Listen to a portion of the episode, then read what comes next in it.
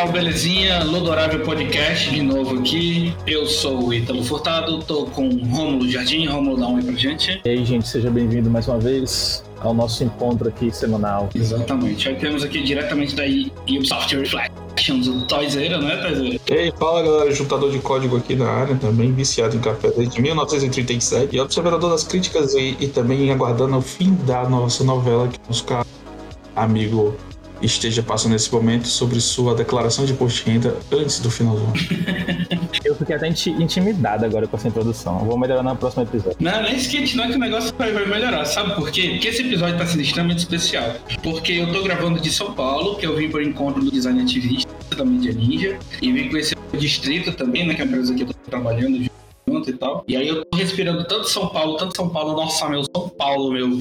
Que aí eu fiquei, putz, vamos chamar então um ilustrador de São Paulo, mano, pra poder a gente conversar, saca? E não é só de São Paulo, o cara é foda. O bicho é game artist na Rovio, então ele fica desenhando passarinhos raivosos por jogo Angry Birds Friends. Ele já trabalhou nada mais nada menos que na Taps, pra Spaceship Games também. Fez alguns freelances pra Zepto Lab, entre outros estúdios que a gente vai conversar aqui. Ele é formado pela Melier Design Animation, para na Finlândia, e é o quê? É do Curitiba, que é o Matheus Oliveira. Dá um salve aí pra gente, cara. Opa, vai Corinthians, aí, cara. Aí. Muito prazer.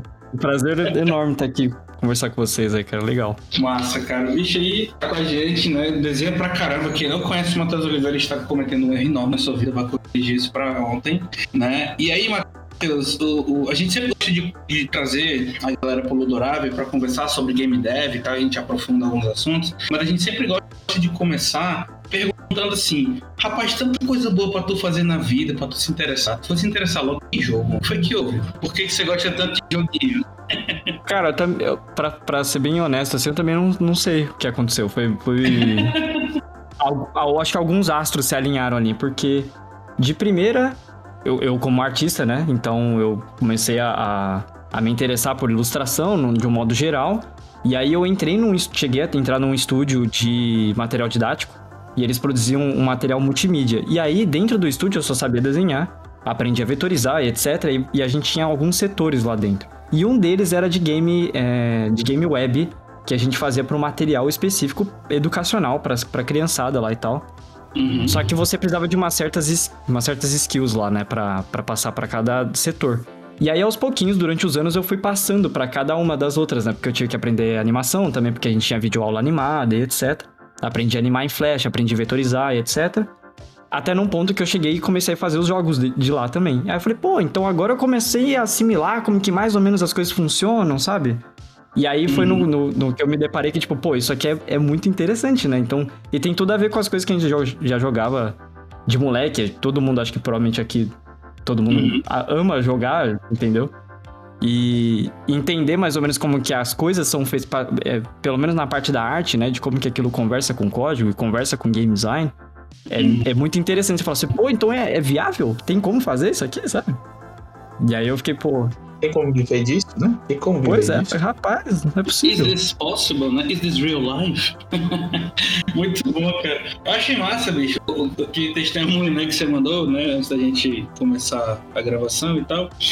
É, dos 60 em 60 reais. Eu achei aquilo incrível, velho. Ah, sim. Então, tipo, eu queria, que- eu queria que tu, tu dissertasse um pouquinho disso aí, porque às vezes a galera olha e diz assim, pô, eu queria né, fazer arte e tal, principalmente a questão da ilustração, né? Porque programação já, já passa um pouco mais dessa coisa do, ah, isso aqui pode ser um emprego, mas a arte nem tanto, assim, ainda existe essa, é, essa dificuldade muito grande. Então, como foi esse negócio dos 60 e 60 reais?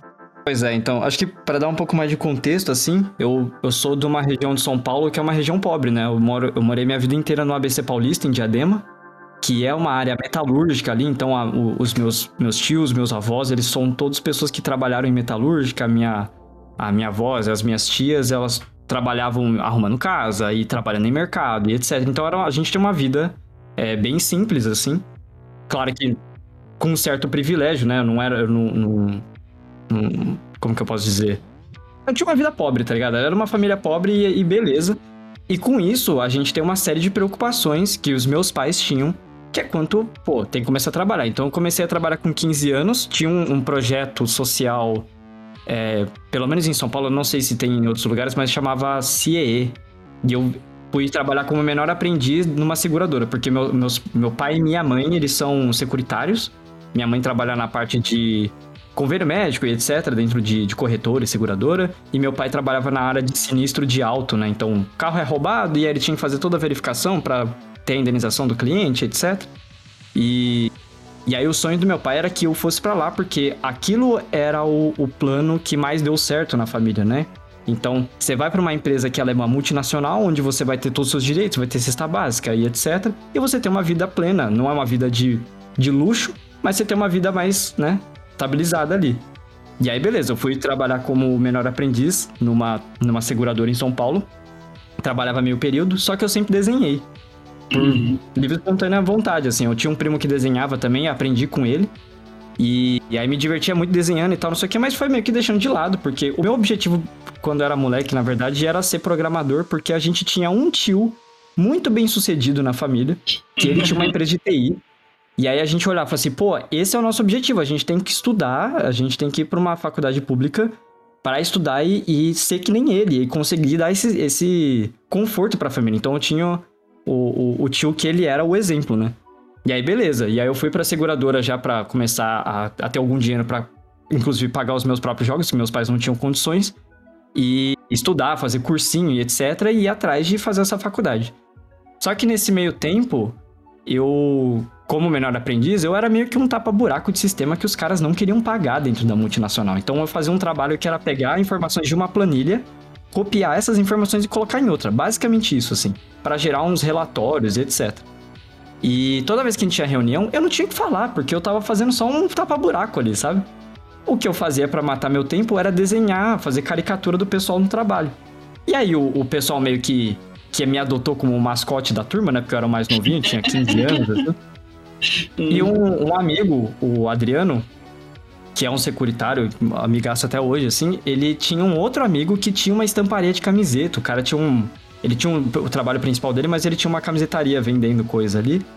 E aí ele falou, pô, meu, você desenha, não sei o quê, por que, que você não. Eu vou passar o seu contato para um amigo meu, porque ele tá precisando de umas estampas lá para fazer umas camisetas. E aí eu fiz um eu falei assim: "Ah, beleza, né? Vamos aí, vamos ver o que que dá". E eu fiz um desenho, rolou de fazer a camiseta e eu ganhei 60 reais. E para mim aquilo era muito dinheiro, entendeu? Era muito grana. E aí eu falei, pô, de 60 reais, se eu consigo fazer um desenho por final de semana, vendo uma estampa, ganho de 60 reais, eu vou ficar rico, maluco. Acabou, eu sou um sucesso já, saca? E Pô, nesse meio, nesse meio tempo eu tava escutando muito o podcast também, e aí eu escutava o Jovem Nerd, e rolou o episódio do, do Hiro Kawahara sobre ilustração. Porque para mim não existia tablet, eu não sabia nem como que as coisas funcionavam. Para mim não era possível fazer essas, essas artes digitais que a gente viu e como que era um processo. O que eu tinha como conhecimento era o que o meu primo me ensinava, que era como funcionava a animação tradicional, que os caras faziam as coisas em acetato, pintavam ao contrário, sabe, para fazer é, a mescla do personagem com o cenário, etc. E eu falo, beleza, mas isso é impossível, eu não vou trabalhar com isso, sabe? Não tem como. E e aí no podcast do, do Jovem Nerd rolou de eu entender que existia um universo a mais ali. Que existia tablet, que existia o Wacom, que existia outras coisas que eu ia atrás. E aí foi quando eu gastei um salário inteiro meu para comprar uma tablet e começar a entender o que, que é desenhar digital, né? O que, que é passar o meu desenho pro digital, assim. E aí vamos pra frente, né? Perfeito, cara, perfeito. Eu acho interessante só a gente deixar claro aqui, é, pro pessoal que tá ouvindo a gente, duas, duas informações importantes. O CIE, ele, ele existe é, em outros lugares do país, uhum. é conhecido como Centro de Integração Empresa-Escola. Inclusive, algumas empresas de jogos estão considerando, até onde eu conversei com o pessoal, principalmente do Rio, que estava considerando colocar, né, programas de estágio e tudo mais, né, no CIE. Então, acho que vale a pena aí você que está querendo entrar na carreira e tal, já dar uma olhada, ver se de repente não tem ou uma empresa de jogos ou de ilustração, ou de repente uma seguradora que vai te adotar como ilustrador, sei lá, pode ver isso aí.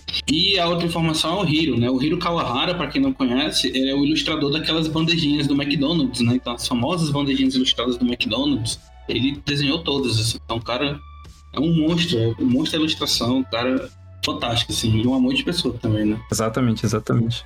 Eu ficava maravilhado, assim, porque de saber, pô, é possível, né? Pô, o cara faz as bandejas do McDonald's, cara. Posso falar pros meus pais que é isso que eu quero fazer, assim, sabe? O que você quer fazer quando crescer? Eu quero fazer bandeja do McDonald's hoje.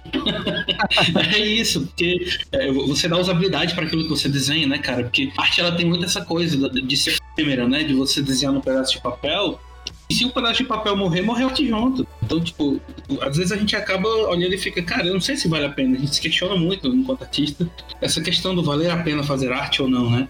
E Sim. hoje a gente passeia pelos cantos, a gente vê arte em tudo que é buraco, velho. E isso é legal, sabe? Você ter a dimensionamento assim, de dizer que isso é uma profissão, eu acho que hoje é uma vitória muito grande pra gente, né?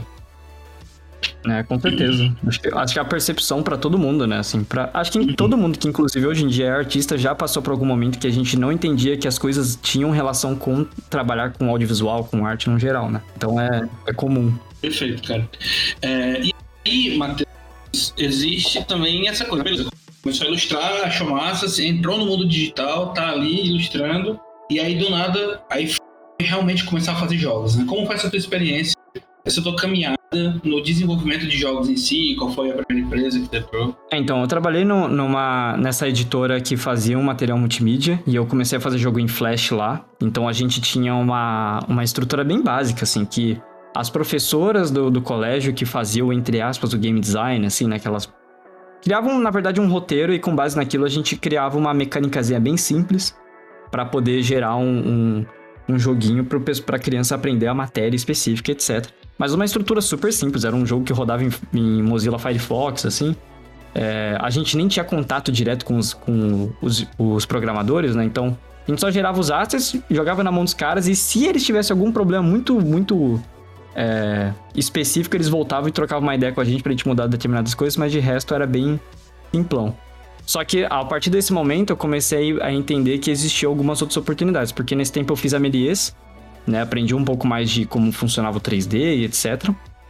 Porque uma das preocupações dos meus pais é: se você não tem faculdade, você não vai ser uma pessoa na vida, assim, sabe? Então, eu ficava nesse nesse essa linha tênue do sobre, pô, pra fazer trabalhar com arte, eu preciso desenhar, então eu preciso mais de- estudar mais desenho, mas eu não tenho uma formação específica, Uhum. né? Eu não tenho uma Uhum. faculdade de desenho específico assim. E isso era uma puta preocupação pros meus pais, porque, pô, por toda a nossa criação e etc, né? E, e aí, nesse meio tempo, eu, eu fiz a Melies, e na Melies tinha uma divulgação de vaga na TEPS.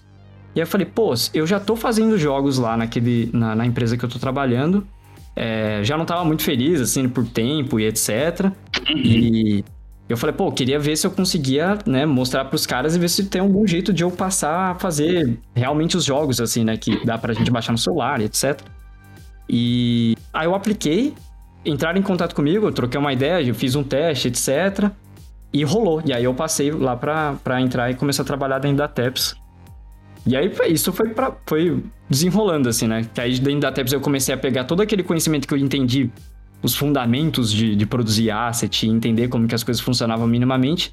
E aí dentro da TEPS eu já tava realmente dentro da, da, da linha de produção deles, da pipeline ali, né? Então, ter esse diálogo e essa aproximação com os game designers, entender como que, que funciona a estrutura, coisas que a gente não tinha, né, nesse, na outra empresa. Eu passei a ter esse contato e realmente entender como que a- a- as áreas elas começam a ter essa se entrelaçar ali, né? Matheus, é, só, só uma dúvida para quem não conhece como eu, não conheço. ah, o que seria Melier? Seria um curso que você tanto citou agora? A Melies, ele era, ele era um curso bem famoso de 3D em São Paulo. É, uma escola bem, bem reconhecida, assim.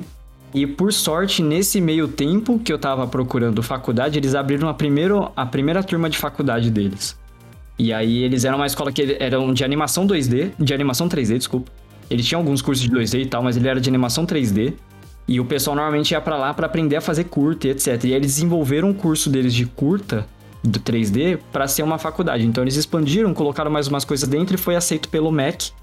É, E aí virou uma formação, né? Uhum. E aí eu fui e fiz a Melies e aprendi as coisas lá e tal. É formação tecnológica, Matheus, lá? É tecnológica, cara. Foi tecnológica. Foi o melhor que eu encontrei dos, dos mundos ali, onde eu fazia um curso de dois anos e tinha muito a ver com o que eu tava precisando me desenvolver também. Uhum. Aprender o 3D foi uma coisa legal. É, conhecer muita gente que tava com os mesmos objetivos também. Do que. Porque a minha ideia antes era fazer design gráfico, que tem coisas relacionadas, mas não é a mesma coisa, né? Então, Você fica sempre nessa de você não sabe para que lado que você vai, porque não tem um curso que ele abrace ali o seu, o seu objetivo principal, né? Uhum. Não, perfeito, assim, porque existe um curso de tecnologia, pelo menos na, na, na Estácio de Fortaleza, existe o um curso de tecnologia em desenvolvimento de jogos digitais, que inclusive o Romulo pode até falar um pouquinho dele. Mas realmente, assim, parando para pensar, um curso tecnológico ou licenciatura que seja, enfim, que realmente foque em fazer arte para jogos, eu de fato não sei se tem outro além da Melier. E aí, Romulo, tem algum? Cara, esse talvez seja um dos maiores desafios que a gente, como professor que se preocupa com o nosso aluno, tem. É... E o próximo passo depois da faculdade, né? Porque eu entendo a, a, a necessidade e ansiedade que o Matheus falou, que é aquela coisa, poxa, é... quando a gente sai da escola, a gente quer se formar, né? Ou então a gente quer ter pelo menos a formação, apesar disso estar tá caindo por terra, e a gente cada vez mais perceber que as pessoas acabam desenvolvendo a capacidade delas de aprender quando, quando praticam, né? E, e, na faculdade a gente tem que meio que dosar, a gente tem muito da parte acadêmica e às vezes falta muito na parte, na parte prática. E como é, normalmente, comumente, até o acesso às informações é, acabam sendo mais simples, assim, né, mais rasas. Para game designer, acaba que na faculdade ele te introduz a essa visão de projetar o jogo, de compreender o jogo, de tentar ensinar game design para as pessoas, né? Mas aí acontece que a gente vem gente de várias partes, né? Tem gente que já tem uma predisposição programação, tem uma galera ali que tem um traço bacana, provavelmente vai utilizar isso daí para para ser desenhista, né? Mas quando chega na faculdade, se não tiver aquelas cadeiras específicas, ou as cadeiras são muito introdutórias. Por quê? Porque tem que estar preparado para ensinar para alguém que nunca pegou, né? E aí quem pegou, acha assim, ah, eu vou passar por isso aqui não vai agregar nada, né? Então acaba que a gente tem que direcionar a galera para outros cursos mais especialistas, né? Ou para um curso de uma ferramenta que a pessoa quer se especializar, porque hoje em dia é, acho que o jovem, não todo mundo tem ansiedade muito grande para pular para o mercado, né? Aí já quer saber qual é a ferramenta que mais é utilizada. Né, e, e, que as, as, empresas cobram, que as grandes equipes trabalham, né? Então a gente tem uma, uma, uma necessidade muito grande uma pergunta muito grande: qual é a ferramenta que está para o mercado, uhum. né?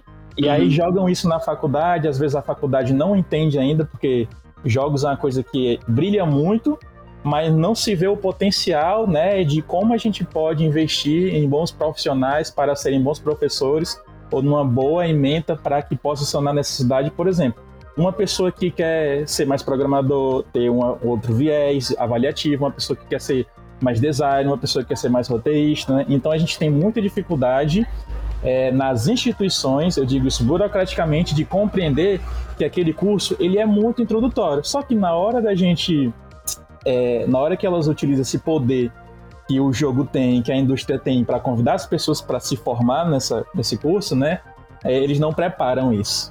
Né? Então vendem bonito, mas na hora, muita gente acaba pecando e diz assim, velho, beleza, eu vou ter o curso de design de jogos aqui, eu vou fazer o curso tal, mas e aí, qual o próximo passo, né? E aí percebe que hoje em dia o que a gente tem aqui no nosso Brasil, né, que a formação ela acaba não pesando quase nada para a sua experiência no mercado, né? Primeiro para responder essa pergunta, né? Qual o próximo passo? Vai trabalhar vagabundo? Eu tô brincando. Não, mas é assim, a verdade é assim, você me deixa um, um, dar um gancho para uma próxima pergunta, porque realmente me fez questionar em relação a, na história do Matheus. Matheus, assim, tu estavas com dúvida quando você falou assim, eu, pre, eu precisava de um curso, de algum, algum treinamento, de alguma informação, e isso você na sua cabeça, você tinha exatamente esse, esse tipo de dúvida que ocorre, que incorre, inclusive, na maioria das, das pessoas que estão selecionando um tipo de instituição para lhe ensino. É, em ferramentas que o mercado está utilizando ou nos fundamentos que, que, que são os alicerces da tua área. Tipo, aí por fundamentos, vocês que são artistas podem, podem descrever mais, mas era, você tinha dúvidas sobre esses fundamentos ou realmente você dava com essa dúvida sobre as ferramentas de mercado? Posso ser treinado em ferramentas de mercado? Cara, pra, assim, eu acho que foram três coisas que passavam na minha cabeça. Eu acho que primeiro eu tinha uma necessidade por conta da minha família, por conta uhum. de a gente entender o quanto que um diploma pesa, que não está só relacionado à nossa formação em específico em, em relação a o que, que eu aprendo de ferramenta, de ferramenta ou fundamentos, ou como que isso se aplica para minha profissão hoje em dia, mas pra vida adulta mesmo, né? Pra, pô, quanto que isso aqui pesa quando eu for financiar uma casa? Quais são os meus objetivos de vida, etc. Porque são todas essas coisas que pesam quando os nossos pais questionam a gente sobre a nossa tomada de decisão, né? Porque tem uma série de coisas para acontecer, não é só aquele momento. O que eu acho, hoje em dia, né, eu acho muito válido. Naquela época eu ficava assim, pô, que palhaçada, hum, que isso, sabe? É, mas com certeza as outras coisas também, assim. Então, entender como eu melhoro o que eu tava, tinha como objetivo para fazer. Então, como que eu melhoro o meu desenho? Como que isso aqui se aplica mais ao, a, a fazer o jogo, né? É, como que eu posso ser tão bom quanto esses caras que eu tenho como objetivo, né? É, como, que eu, como que funciona um, tra um trabalho na, na, Ubisoft, por exemplo? Como que, os, como que os artistas lá trabalham? Eu não sabia de nada, assim. E, e outra era relacionada às ferramentas também, do tipo, pô, eu preciso aprender 3D? Como que isso funciona, sabe? O que que isso vai impactar na minha produção, assim? Os jogos que eu vou fazer vai ser 3D, então eu tenho que entender 3D para poder fazer um 2D legal, é, para eles se basearem, como que funciona a, toda a, a produção de um jogo, né? Então tinha uma, uma porrada de incógnitas na cabeça. Acho que a principal, com certeza, era a necessidade, por conta da minha família, de um diploma. É, mas com certeza tinha todas essas coisas em volta, porque senão eu, eu tinha tomado a decisão de fazer uma, qualquer outra faculdade rápida, a, do que não fosse a Melies, porque eu acreditei que a, a grade que eles tinham tinha mais a ver, né? Por conta da, do, do, da falta de outros cursos relacionados a esses meus objetivos, sabe? Acho, cara. E, e, é interessante também essa observação do apoio da família, né? Tipo assim, meu filho, você quer ser ilustrador, show de bola, mas vai se formar, né? Acho é, é, exato. É, é, é, complicado, é complicado, eu entendo a frustração, porque a gente, pelo menos quando a gente começa a se envolver no meio artístico, uhum. você passa a entender que o seu portfólio, ele é a sua porta de entrada para uma série de oportunidades. Uhum. E aí, se você tem um diploma ou não tem, cara, não interessa, sabe? O cara ele não uhum. tá ligando se você fez uma faculdade em Oxford ou se você fez uma faculdade em Diadema. Uhum. Se você desenha bem, o seu, o seu resultado final está no seu, no seu portfólio, né? É diferente uhum. de algumas outras, de outras profissões que às vezes você não tem algo palpável, né, para mostrar o seu, uhum. o seu conhecimento. Você tem que outras maneiras ali de apresentar o quanto que, qual, como que é a sua desenvoltura para as coisas. Mas no nosso caso é, é muito palpável, assim, tipo, ou você desenha bem ou você não desenha, ou você sabe muito bem os fundamentos, ou você não sabe, entendeu? E aí, o, o, normalmente os empregadores, né, a galera que é diretora de arte dentro dos estúdios, lead, lead artists, eles vão começar a ter essa, esse discernimento porque eles também já passaram por esse processo. Então, eles conseguem medir o quanto que funciona, como, como que não, se eu consigo treinar essa pessoa, se eu não consegue, etc.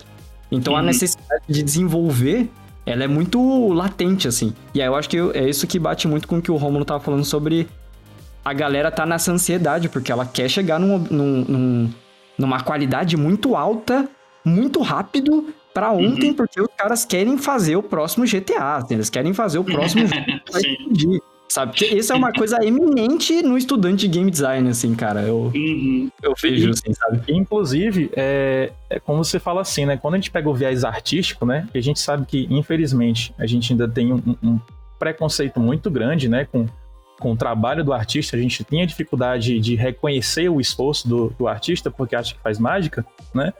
Mas é, é aquela coisa, talvez o próximo, a resposta lá para aquela pergunta e o próximo passo, né? Eu sempre, quando eu vejo alguém que lá tá na faculdade e eu diz assim, ah, eu quero ser ilustrador, porque eu já gosto de desenhar e tudo mais e quero me especializar nisso. A primeira pergunta que eu faço é assim, você tem um portfólio?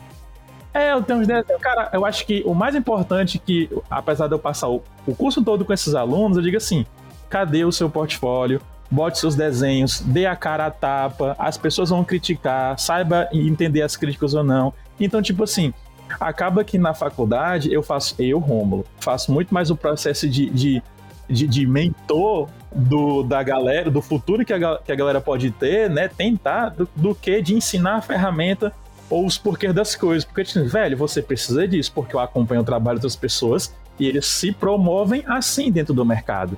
Né? Ah, não, você quer pegar o seu próprio traço e desenvolver ele, né? É dar um jogo, então façam as pessoas amarem o seu traço, entendeu? Acostumem elas a isso. Então, é, este é o maior desafio, na verdade, é pegar o que o aluno tem ali na hora e tentar é, entender qual a necessidade dele para poder orientar os caminhos e nem necessariamente ensinar ele a desenhar ou ilustrar melhor. Né? É engraçado, isso é engraçado que todo, todo episódio que se passa, cara, a gente aprende alguma coisa diferente. Eu nunca, eu, eu, eu nunca tinha parado para pensar, do, refletir sobre um aspecto do impacto, por exemplo, que, que o Matheus levantou em relação a, a status social que, que, o, que o diploma ele te dá, mas não pelo viés da que a gente já conhece, isso é, isso é, isso é latente, muito, que é muito mais o status de uma arrogância é, é, intelectual, de, de, de, status quo, mas sim do impacto diretamente da sua vida, que tem a ver com capacidade de, de compra, capacidade de ter uma vida digna. Eu não tinha parado para fazer esse, essa, essa associação. Assim como também desse outro lado que o, que o Romulo está falando, que é dos alunos não terem ideia do próximo passo pós-faculdade, porque falta orientação para chegar onde querem chegar, isso é tão estranho para mim porque geralmente você. Quando é, é a questão lá do, do, do você entrar no ramo por uma questão de afinidade com aquele tipo de coisa que você está fazendo. Meio que, que cair naquela. Na, na, na, na palavra mágica da, da vocação, né? Você está ali para vocação, então naturalmente eu acredito que o próximo passo para você sempre seja alinhado com o seu objetivo e chegar em determinado ponto e não ficar se questionando de Tá aí o próximo passo. O próximo passo não, é não tá intrínseco já da sua busca, da sua vocação.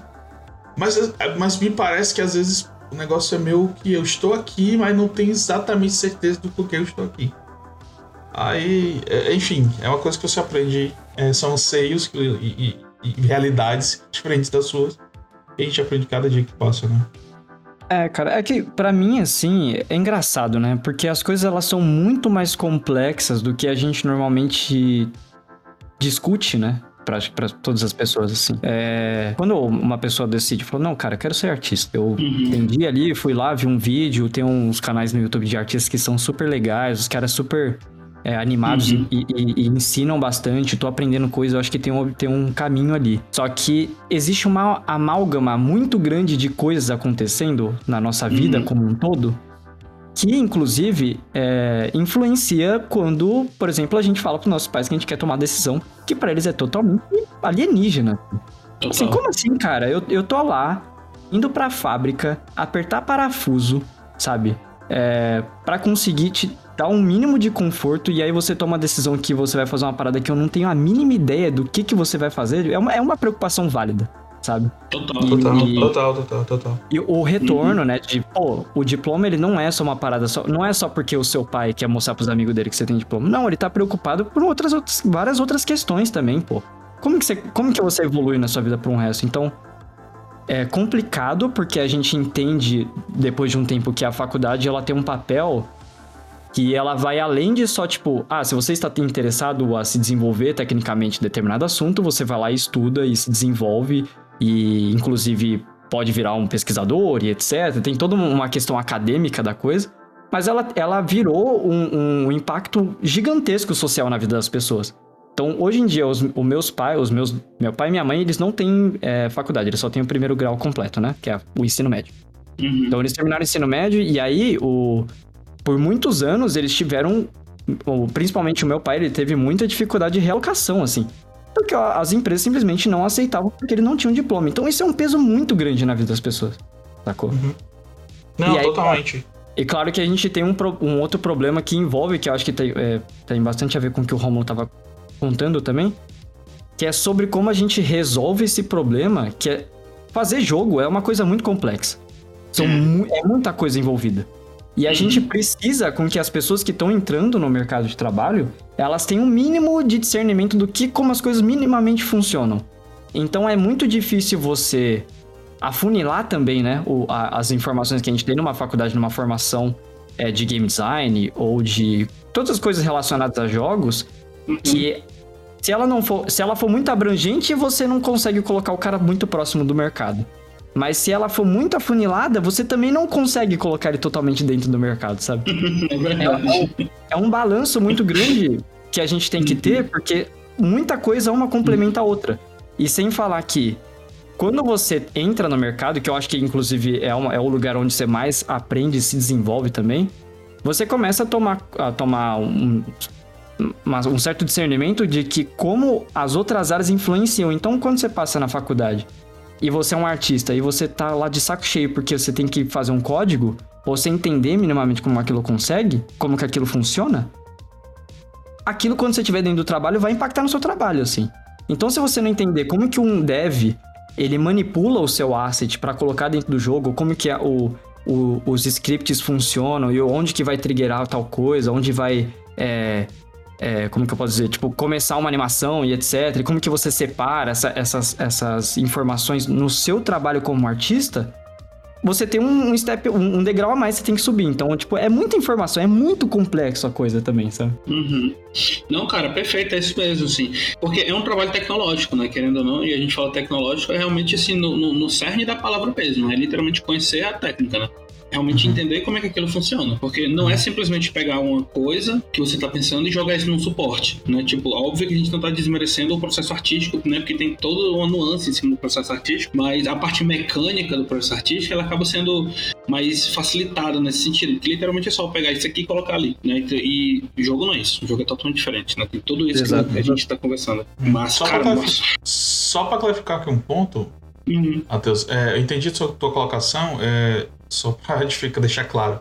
É, uhum. É, no caso dessas das minhas preocupações e como você colocaste as, as preocupações do seu pai, é porque, na verdade, eu estou querendo fazer um, passar um paralelo muito sobre as mudanças, o, o zeitgeist né, das nossas preocupações. Eu sou pai, então tenho essas preocupações em relação ao meu filho.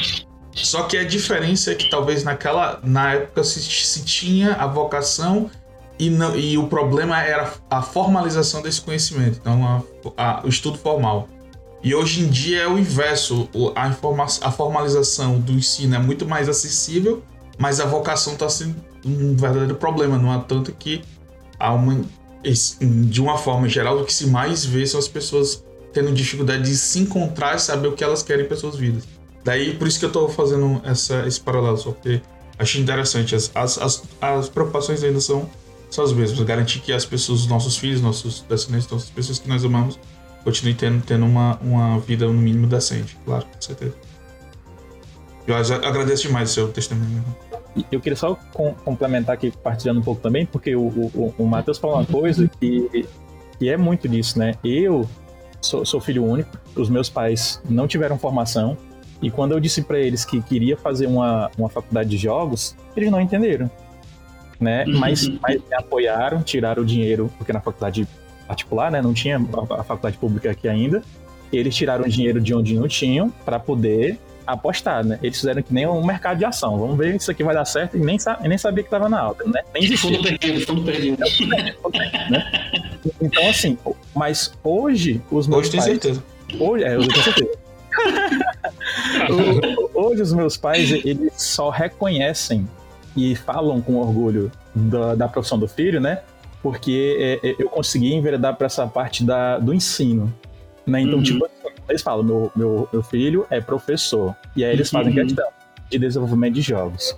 Né? Então, tipo assim, eles conseguiram fazer essa, essa compreensão de que eu ensino algo, mesmo por mais que eles não compreendam. Mas é engraçado que, vez ou outra, isso aproxima o relacionamento entre as famílias, né? Então, quando sai algum, alguma notícia, alguma coisa assim, na, na, mídia mais comum, popular, que envolve jogos, né? A, meus pais vêm puxar assunto comigo, né? Mas pra você ver como é que funciona essa questão do reconhecimento. Eu acredito que você deva ter hoje, os seus pais devem olhar hoje para você e assim, poxa, o nosso filho ele faz isso daqui, entendeu? Eles devem compreender aquilo ali com, com mais calma, né? Por saber que você tá bem encaminhado e tudo mais conquistou o seu lugar no mundo, né? Também. Hoje em dia, né, qualquer, qualquer menção à Finlândia e a Angry Birds é, é, como, é motivo de comoção na família. Assim. É, que massa. Muito massa, cara. É impressionante como a gente vai gerando valor, né, cara? Essas coisas vão acontecendo, vai gerando valor. E aí, cara, porra, do cara, esse, esse nosso Seattle foi fantástico, assim. Acho que foi necessário até. E era muita reflexão, como o Té falou. Mas vamos lá, retomando aqui então. Então pronto, isso tudo TAPS, né? Tipo, isso tudo a gente ainda isso. tá no momento TAPS Games ali. Né? Então, Melier, tô me aprofundando e tal. Mas e aí? Taps e aí continuou? Porque eu, eu, vi ali que tu trabalhou até pra Zepto Labs também, né? Sim, é, eu passei um, um, bom tempo na TEPS, eu acho que eu fiquei lá quase quatro anos. Foi uma coisa desse tipo. Aprendi muito, né? A, é, isso, é uma, isso é uma coisa que eu acho interessante quando você trabalha nos estúdios. É a quantidade de pessoas que você conhece e a rotação, porque não para. Não para de sair gente e não para de entrar gente, assim. E é uma coisa que, inclusive, depois de um tempo, me deu uma certa tranquilidade, entre aspas, que é sobre essa coisa do timing, né? Porque a gente sofre muito com essa coisa, pô, não tô conseguindo um trabalho, é, não consigo uma oportunidade, não sei o quê, mas, cara, tá, ro tá rotacionando. Então, o que eu aprendi nesse meio tempo é o quanto mais eu continuo me desenvolvendo o meu portfólio e continuo tentando, uma hora encaixa, sabe? Uma hora os ponteiros eles se encontram ali e a coisa rola.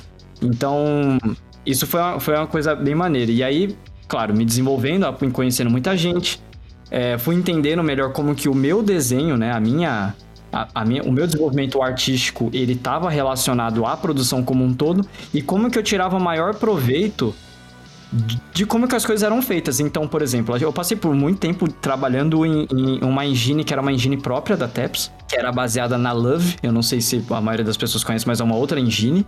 Claro, e, é, e, é, e é assim, a gente não tinha um layout super legal, né, para trabalhar. Não era uma Unity, né? Unity, ela já é mais organizada para que artistas vão lá e de uma maneira muito mais intuitiva você manipule as coisas lá dentro. E, e mexe, encaixa, etc. E nesse caso, eu tava trampando numa, numa engine que eu não tinha, eu não via dentro do jogo. Eu não entendia como que as coisas se colocavam lá dentro. Eu basicamente produzia os assets, separava, separava eles, jogava na mão de um dev que a maioria das vezes não tinha uma noção artística e ele colocava lá dentro. Então, isso foi meio que uma escola para mim para entender como que eu consigo manipular os meus assets de uma maneira que seja intuitiva para que uma pessoa no próximo step de implementação ela não ela não implemente de uma maneira muito maluca assim, né? E perca o sentido dos assets. Então você vai entendendo como que você cropa melhor. Uma, umas coisas que são bem às vezes é até boba assim, mas são umas umas coisinhas técnicas pequenas e fazem muita diferença quando você está fazendo a otimização do jogo, a implementação do jogo, né? E o quanto que a, a, essas tomadas de decisões elas caem na sua mão. Então, às vezes, cara, um PNG é um PNG, né? Um asset ele é a mesma coisa. Então, se você fizer um desenho feio e um desenho muito lindo, vai ter o mesmo peso às vezes, sabe? De uma maneira simplista, assim, né? Então, às vezes você consegue entender que, pô, eu tenho esse, esse essa janela de oportunidade aqui, eu posso fazer uma coisa muito maneira e aí eu posso fazer de determinada forma com que dá pra gente tentar reproduzir um determinado efeito que a gente viu em outro jogo que é muito legal e eu vou fa tentar fazer isso acontecer aqui. E aí você começa a ter uns uns saltos internos ali de desenvolvimento como game artist, né?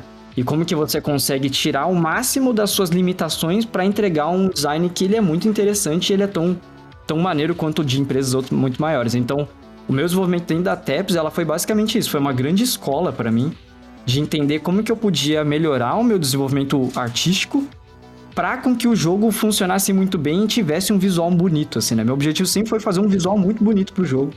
Porque eu, para mim, era, é, é, na minha mente, eu sempre colocava os jogos lado a lado. Então eu queria colocar um jogo da Teps do lado de um jogo da King, independente se a King tem muito mais dinheiro ou não, sabe? Se a, se a Rove ou se a Supercell. Porque eu queria que o meu, o, a minha arte ela fosse comparada com os artistas que trabalhavam nesses estúdios, assim.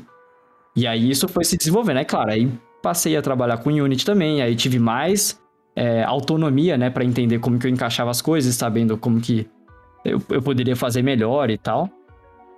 E foi me desenvolvendo. Nesse meio tempo, é, eu participei de algumas convenções de arte é, na gringa, né? Então eu vim pra, pra Malta, que é uma ilha que fica no pé da Itália, que eles estavam fazendo o THU lá, que é o Trojan Horse Was a Unicorn, que é uma convenção de arte europeia. Então vai um monte de artistas do mundo inteiro para dar palestra, para falar de processo, e principalmente para ter um portfólio review lá, para fazer um, um, um, um, uma área de recrutamento. Então, os dois primeiros dias do evento é recrutamento, os outros três dias do evento é só de palestra e bate-papo e, e, e, happy hour e etc. E aí, nesses dois dias, era o, o, Claro que foi um investimento, né? Então, eu tive que guardar uma grana, me organizar e, e investir nisso para ir lá. E aí foi lá que eu fui e falei assim, ó, galera, agora vai ser o teste para ver se o meu portfólio e as coisas que eu tô vendo e aplicando no meu dia a dia tá de acordo com essas empresas que eu tenho como objetivo, assim. E aí eu colocava na mão dos caras e perguntava nitidamente, falava assim, ó, isso aqui tá legal, como que eu poderia ter feito, o que que falta? É, toda vez que eu recebi uma negativa ou que não tava o suficiente, eu, eu procurava entender qual que era a visão dos caras, assim, para saber o que que eu precisava me desenvolver ainda porque eu acho que é nesse ponto que a gente começa a encontrar aquilo que a gente tava falando, do qual que é o próximo passo. A gente sempre acha que tá meio numa penumbra, assim. A gente entende um, um plano é, macro, né? É macro que fala? Não sei. Tipo, você uhum. tem um uhum. overview Isso. da coisa, né? Você vê de longe, assim, né? uhum. né? Fala, beleza, eu quero ir, eu quero ir lá, uhum. cara. Eu quero, meu objetivo é trabalhar naquela empresa, é, é, trabalhar com essa galera aqui, fazer determinada coisa. Mas o que que eu preciso qual que é o meu primeiro, meu próximo passo para chegar naquele objetivo, assim? Matheus, eu queria que tu, é, tu falou dessa questão das negativas, né? Uhum. E eu, eu fico imaginando como é para um artista ele recebeu uma crítica, né? E como você já estava aí num, num, lidando com críticas de empresas que você já queria medir e tudo mais, né? É, como, como foi receber isso, né? Eu, eu queria que saber de você se, for, se você teve bastante maturidade para isso, ou se teve alguém assim que caramba, o cara falou aquilo ali e eu não consegui vislumbrar o problema para melhorar isso daí, ou não, foi super de boa, assim, para você, essas críticas, assim, ou teve alguma que, que lembrou, assim, que, nossa, velho, aquilo ali me, me, me magoou, assim, por uma semana, mas enfim, eu tive que seguir em frente. Eu acho que isso é um aprendizado também, sabe? É, é impossível. Eu acho, na minha, na minha opinião, pessoal, eu acho que é impossível as pessoas não se sentirem minimamente afetadas por quando recebem um feedback negativo. Uhum. Mas reconhecer que isso é parte do processo, ela é inevitável, sabe? Então, quando eu cheguei lá e apresentei, primeiro que você, quando você tá falando com pessoas que você admira e que você sabe que elas sabem muito mais do que você, tem uma, existe uma facilidade muito grande para você aceitar esses feedbacks. Então, quando você chega de peito aberto ali, e aí você chega, senta do lado de um artista muito, muito grande e fala assim: Cara, olha meu desenho, o que, que, o que, que você acha que eu preciso melhorar? Você tá muito mais aberto a receber uma crítica. Aí o cara fala: Ó, oh, tem que melhorar isso, isso, isso, isso, isso, isso aqui. Só que uhum. quando você chega numa postura que você não tem uma certa humildade de entender que você tem coisas para melhorar, machuca muito mais. Porque você tá convicto que a sua arte é boa, assim. Você tá convicto que aquilo ali é, é muito bom. E o que não é verdade. A gente tem uma. Um, todo mundo tem um desenvolvimento contínuo, né? Sempre tem alguma coisinha para melhorar. Então, o que eu procurei fazer e entender comigo é porque eu também ficava chateado com coisa, né? Que às vezes você recebe uns feedback meio invertidos e você fala, nossa, cara, eu todo esse meio aqui, como que, que, que aconteceu comigo, né? O que, que eu fiz de errado? Uhum. Mas é parte. E aí é um, é um lance de você consigo mesmo tentar dissecar aquelas informações e entender o que que vale e o que que não vale, né? É...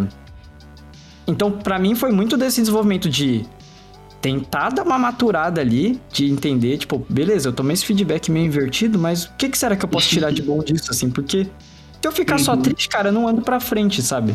Se eu só entender que aquilo uhum. aca acabou comigo, eu desisto. E eu acho que não é o, não é o objetivo. Eu não quero desistir, eu quero chegar nesses caras ainda, sabe? Tem uma questão inerente aí, Matheus, talvez, talvez caiba pra cima da pergunta do, do Romo, uhum. é que o primeiro filtro tem que ser feito é o que é crítica construtiva e o que é só haterismo, né? Só isso. Só espírito isso. de porco, dando, falando alto. Com certeza, com certeza. E, e que tem então, bastante, tem, inclusive. Pois é, tem que cortar, tem que passar ali uma régua ali em cima do que, tá, talvez identificar o que é que você, Matheus, utiliza para identificar esse o que é espírito de porco e o que é só é uma crítica construtiva. Cara, eu, eu acho que tem coisas que, a partir do seu desenvolvimento, você começa a perceber o que, que necessariamente é uma opinião e o que realmente ele está relacionado com o feedback de acordo com o objetivo que você tinha com determinada coisa. Então, se você chega lá e fala, pô, eu tava tentando fazer um, um asset modular aqui. E aí o cara, ele pega de cara, que ele olha e fala assim, então, ó, essa pontinha, ela não vai encaixar se você colocar um outro asset contínuo aqui, sabe? É, uhum. Isso é uma coisa, é um fato, é um fato que tá ali, sabe? Ah, pô, desenhei assim e a anatomia tava meio torta. E o cara falou assim, ó, sua anatomia tá meio torta, é um fato. Agora, se ele chega com um tom do tipo, ah, cara, eu faria uma mão diferente. Aí você fala, beleza, mas por quê? Me explica o porquê. Eu acho que é importante quando as pessoas que dão feedback, eles, elas te dão o porquê daquela determinado feedback.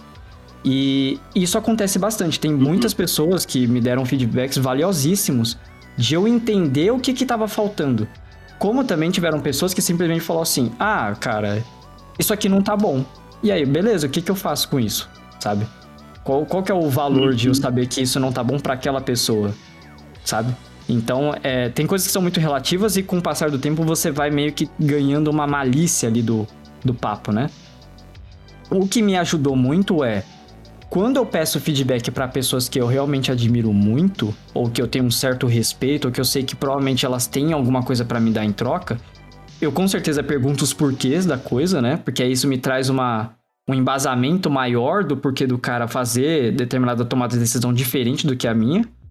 E primeiro porque eu chego com uma determinada humildade, né? Porque um grande problema, na minha visão, dessa relação dos feedbacks é que tem muita gente que vai pedir feedback querendo também que ela seja bajulada, sabe? Então, tipo, ela vai mostrar. Relação, assim, né, cara? Foda, é, né? exato, tipo, ah, olha esse meu desenho. Então ele tava esperando muito que a pessoa falasse, Uhum. nossa, isso aqui tá muito bom, parabéns, eu não tenho nada pra falar sobre isso. Mas, cara, se não tem nada, então não precisava nem ter conversado assim, né? Então, É acho que- eu acho que, claro, não precisa ser. Eu acho que quando a gente tá no papel, inclusive, de dar o feedback, a gente tem que saber como fazer isso também. Porque é uma pessoa ali, né? É uma pessoa que passou por várias coisas, se desenvolveu e tá tentando. Então, a gente que tá, tá dando feedback tem uma, uma certa responsabilidade moral na coisa também. De deixar a pessoa confortável e saber, ó, tipo, ó, isso aqui é o próximo passo, então. Sabe? Eu acho que tá muito nesse papo pra saber os próximos passos, assim.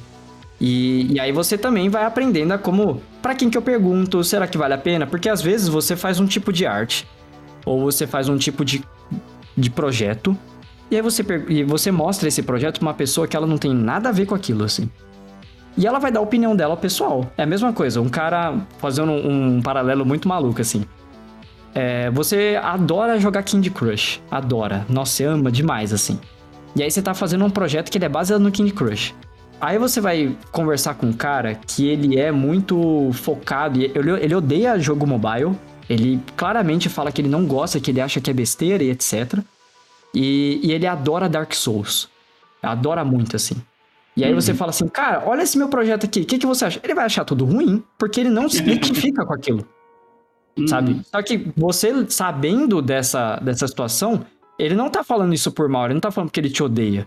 Mas ele não se identifica com aquele projeto. Então, claramente, ele, ele não vai ter uma relação com o projeto que você tá mostrando pra ele. Ou seja, Uhum. ele vai achar aquilo ruim. E não necessariamente é porque a sua arte é ruim, é porque é o que não bate com ele. Tá tudo bem, sacou?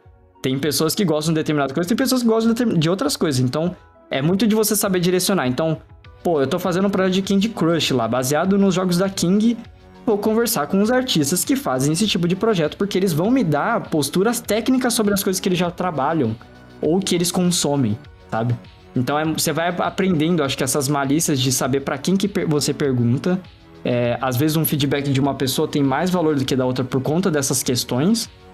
E além de você saber de toda essa essa coisa do papo, né, cara, de ter de ter tato, de como que você recebe um feedback, o que que é válido, o que que não é válido você aplicar e sabe? É um, é um desenvolvimento também. Por isso que eu tô falando, é uma, é uma coisa que você aprende com o tempo também, sabe? Fantástico. Perfeito, obrigado. Ah, Apesar de que a gente sabe que existem dentro de- das empresas um esforço gigantesco de ensinar as pessoas a pedir, a pedir feedback e ensinar as pessoas a dar feedback, né? É, tem, outro- tem, outro- tem alguns treinamentos que dá para ser feitos, dão para ser feitos assim, de uma forma geral, para ajudar as pessoas nisso. Sim, Porque isso é, acho que é inerente do ser humano, assim, cara. A gente tem um- uma questão que é comunicação no geral, sabe? E aí isso vai depender do que a gente tá tratando, assim. As pessoas. É um, é uma, um desenvolvimento, tem pessoas que têm mais facilidade, tem pessoas que têm menos, mas ela existe um. um- existe como achar um equilíbrio, né? Pra que todo mundo viva em sociedade de forma confortável, vamos dizer assim. Não, certamente, certamente, cara, certamente. Isso, isso, isso parte cuidado de, com o papo isso- comum aí, pô. Não, isso, isso parte muito de você, de, de você como ser humano de fato, de como você quer ser um ser humano melhor também. É, porque, pô, acontece, isso acontece em qualquer lugar, né? A gente não, não- não- eu nem aponto só, tipo, ah, a galera que tá estudando e se desenvolvendo e querendo entrar e não sabe pedir feedback ou odeia tomar feedback negativo, etc. Não, é um desenvolvimento. Porque tem muita gente velha assim também, sabe? Tem muita gente que tá dentro da indústria que também passa pelos mesmíssimos problemas, assim, cara. O cara sabe muito, e às vezes eu- o cara ele é um tanto, sei lá, pedante, assim, né? Tipo, eu não aceito que as coisas mudem ou que sejam feitas de outra maneira porque a opinião dele é aquela, é aquela. Isso acontece de- demais, assim, e é de muito. Mas aí a gente vai aprendendo a como ter esse jogo de cintura que eu acho que é desenvolvimento meio que natural da vida, assim, sabe? É, ad- Adoro esse, esse- esse- ado- adoro esse jeito polido do Matheus falar, né? Eu, pra gente chama isso é um cavalo batizado, entendeu? É Aquele bruto que não sabe dar. Matheus é um lorde mesmo, né? A gente diz Ah. esse bicho filho da puta cuzão, Matheus. Não, de repente a pessoa só um pouco Uma mais grosseira. né? pedante, é. É uma pedância, Ah, né? Davi, isso, isso é uma coisa. É, é engraçado, cara, porque assim. Inclusive, tem, tem questões culturais relacionadas a isso, assim, porque Uhum. quando a gente trampa no, tá trabalhando no Brasil e tá relacionando com o brasileiro, brasileiro, por, por padrão, tem uma forma muito diferente de lidar com as coisas, assim. Independente se Uhum. tenha. Se tem uma porrada de treta, se a galera um quer matar o outro, tá ligado? As- as co- acontece, acontece, com certeza. Mas, culturalmente, a gente é muito mais fácil de lidar do que gringo, assim. Saca? Foda. Principalmente a, a galera aqui que é mais pro norte, a galera é muito seca, cara. É muito seca. E aí você. Foi, foi um, um- Eu tive que reaprender algumas coisas também, porque às vezes a pessoa ela, ela te dá um feedback ou te dá uma resposta tão direta que se fosse no Brasil você fala, esse cara me odeia. Sabe? É o pessoal do Rio Grande do Sul, que a galera chama todo mundo de bruto, sabe? Cavalo. Eu tenho uns amigos que são do sul que a gente fala alguma coisa, o cara responde e tu é, eita, mano. Aí Eu, o pessoal, rapaz, "Oxe, dá- tu queria o feedback tá aqui, velho. respira um pouco aí, né, porra? Dá, um- dá uma polida aí, meu. Pelo amor de Deus, me ajuda. Coloca aí, né, velho? Pois é, vai. acontece, acontece. Mas aí você vai entendendo que às vezes é Uhum. uma questão cultural dos caras, aqui principalmente, e você Uhum. mandar uma coisa e o cara falou assim, não tá certo. E aí você fala, tipo, calma aí, como assim não tá certo, sabe? Você não, você não Uhum. nem tentou entender como que eu fiz a coisa, como que a gente tá tentando fazer a parada. E aí você tem um desenvolvimento de entender que, sabe, você vai querendo uma casca grossa, é isso que eu tô querendo dizer, assim, você vai tentando. É um jogo. de- é- Esse é o jogo de cintura, assim, é muito doideira, Eu, cara. eu acho que é porque nós, como, como povo, assim, população brasileira, somos muito passionais em relação às nossas coisas. As nossas coisas não, a tudo no universo. A gente é passional. E os caras aqui são mais lógicos, são mais, mais frios em relação. Eles mantêm a distância. Existe, por exemplo, uma coisa que, que é facto pra gente trabalhar numa indústria de jogos, desenvolvimento de jogos, chegar em grandes empresas também. É um sonho, é um objetivo. Para esses caras, para os caras daqui é, uma, é, é como ir para Uhum. é, ir para Uhum. uma empresa como qualquer outra, porque para eles eles já cresceram dentro dessa realidade que no Brasil não Uhum. existia. Sim, E sim. está sendo construída, mas não existia.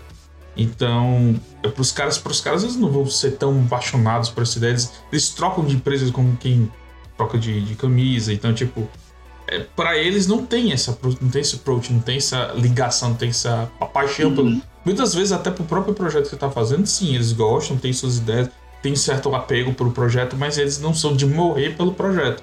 Como provavelmente você, brasileiro, entre qualquer projeto que você vá para entrar e você vai. É seu projeto, é você que tá dando gás ali, você muitas vezes Ah, vai dar exato. seu sangue também, vai se apaixonar e vai chorar Uhum. junto, vai brigar junto. E os caras aqui não tem muito disso. Então, até na hora de dar feedback ou não, eles são meio que orientados a, beleza, eu, eu vou te dar um, um feedback profissional, não necessariamente eu vou levar em consideração todo esse contexto na qual você tá apaixonado Sim, pelo sim. jogo, né? Fantástico. Fantástico.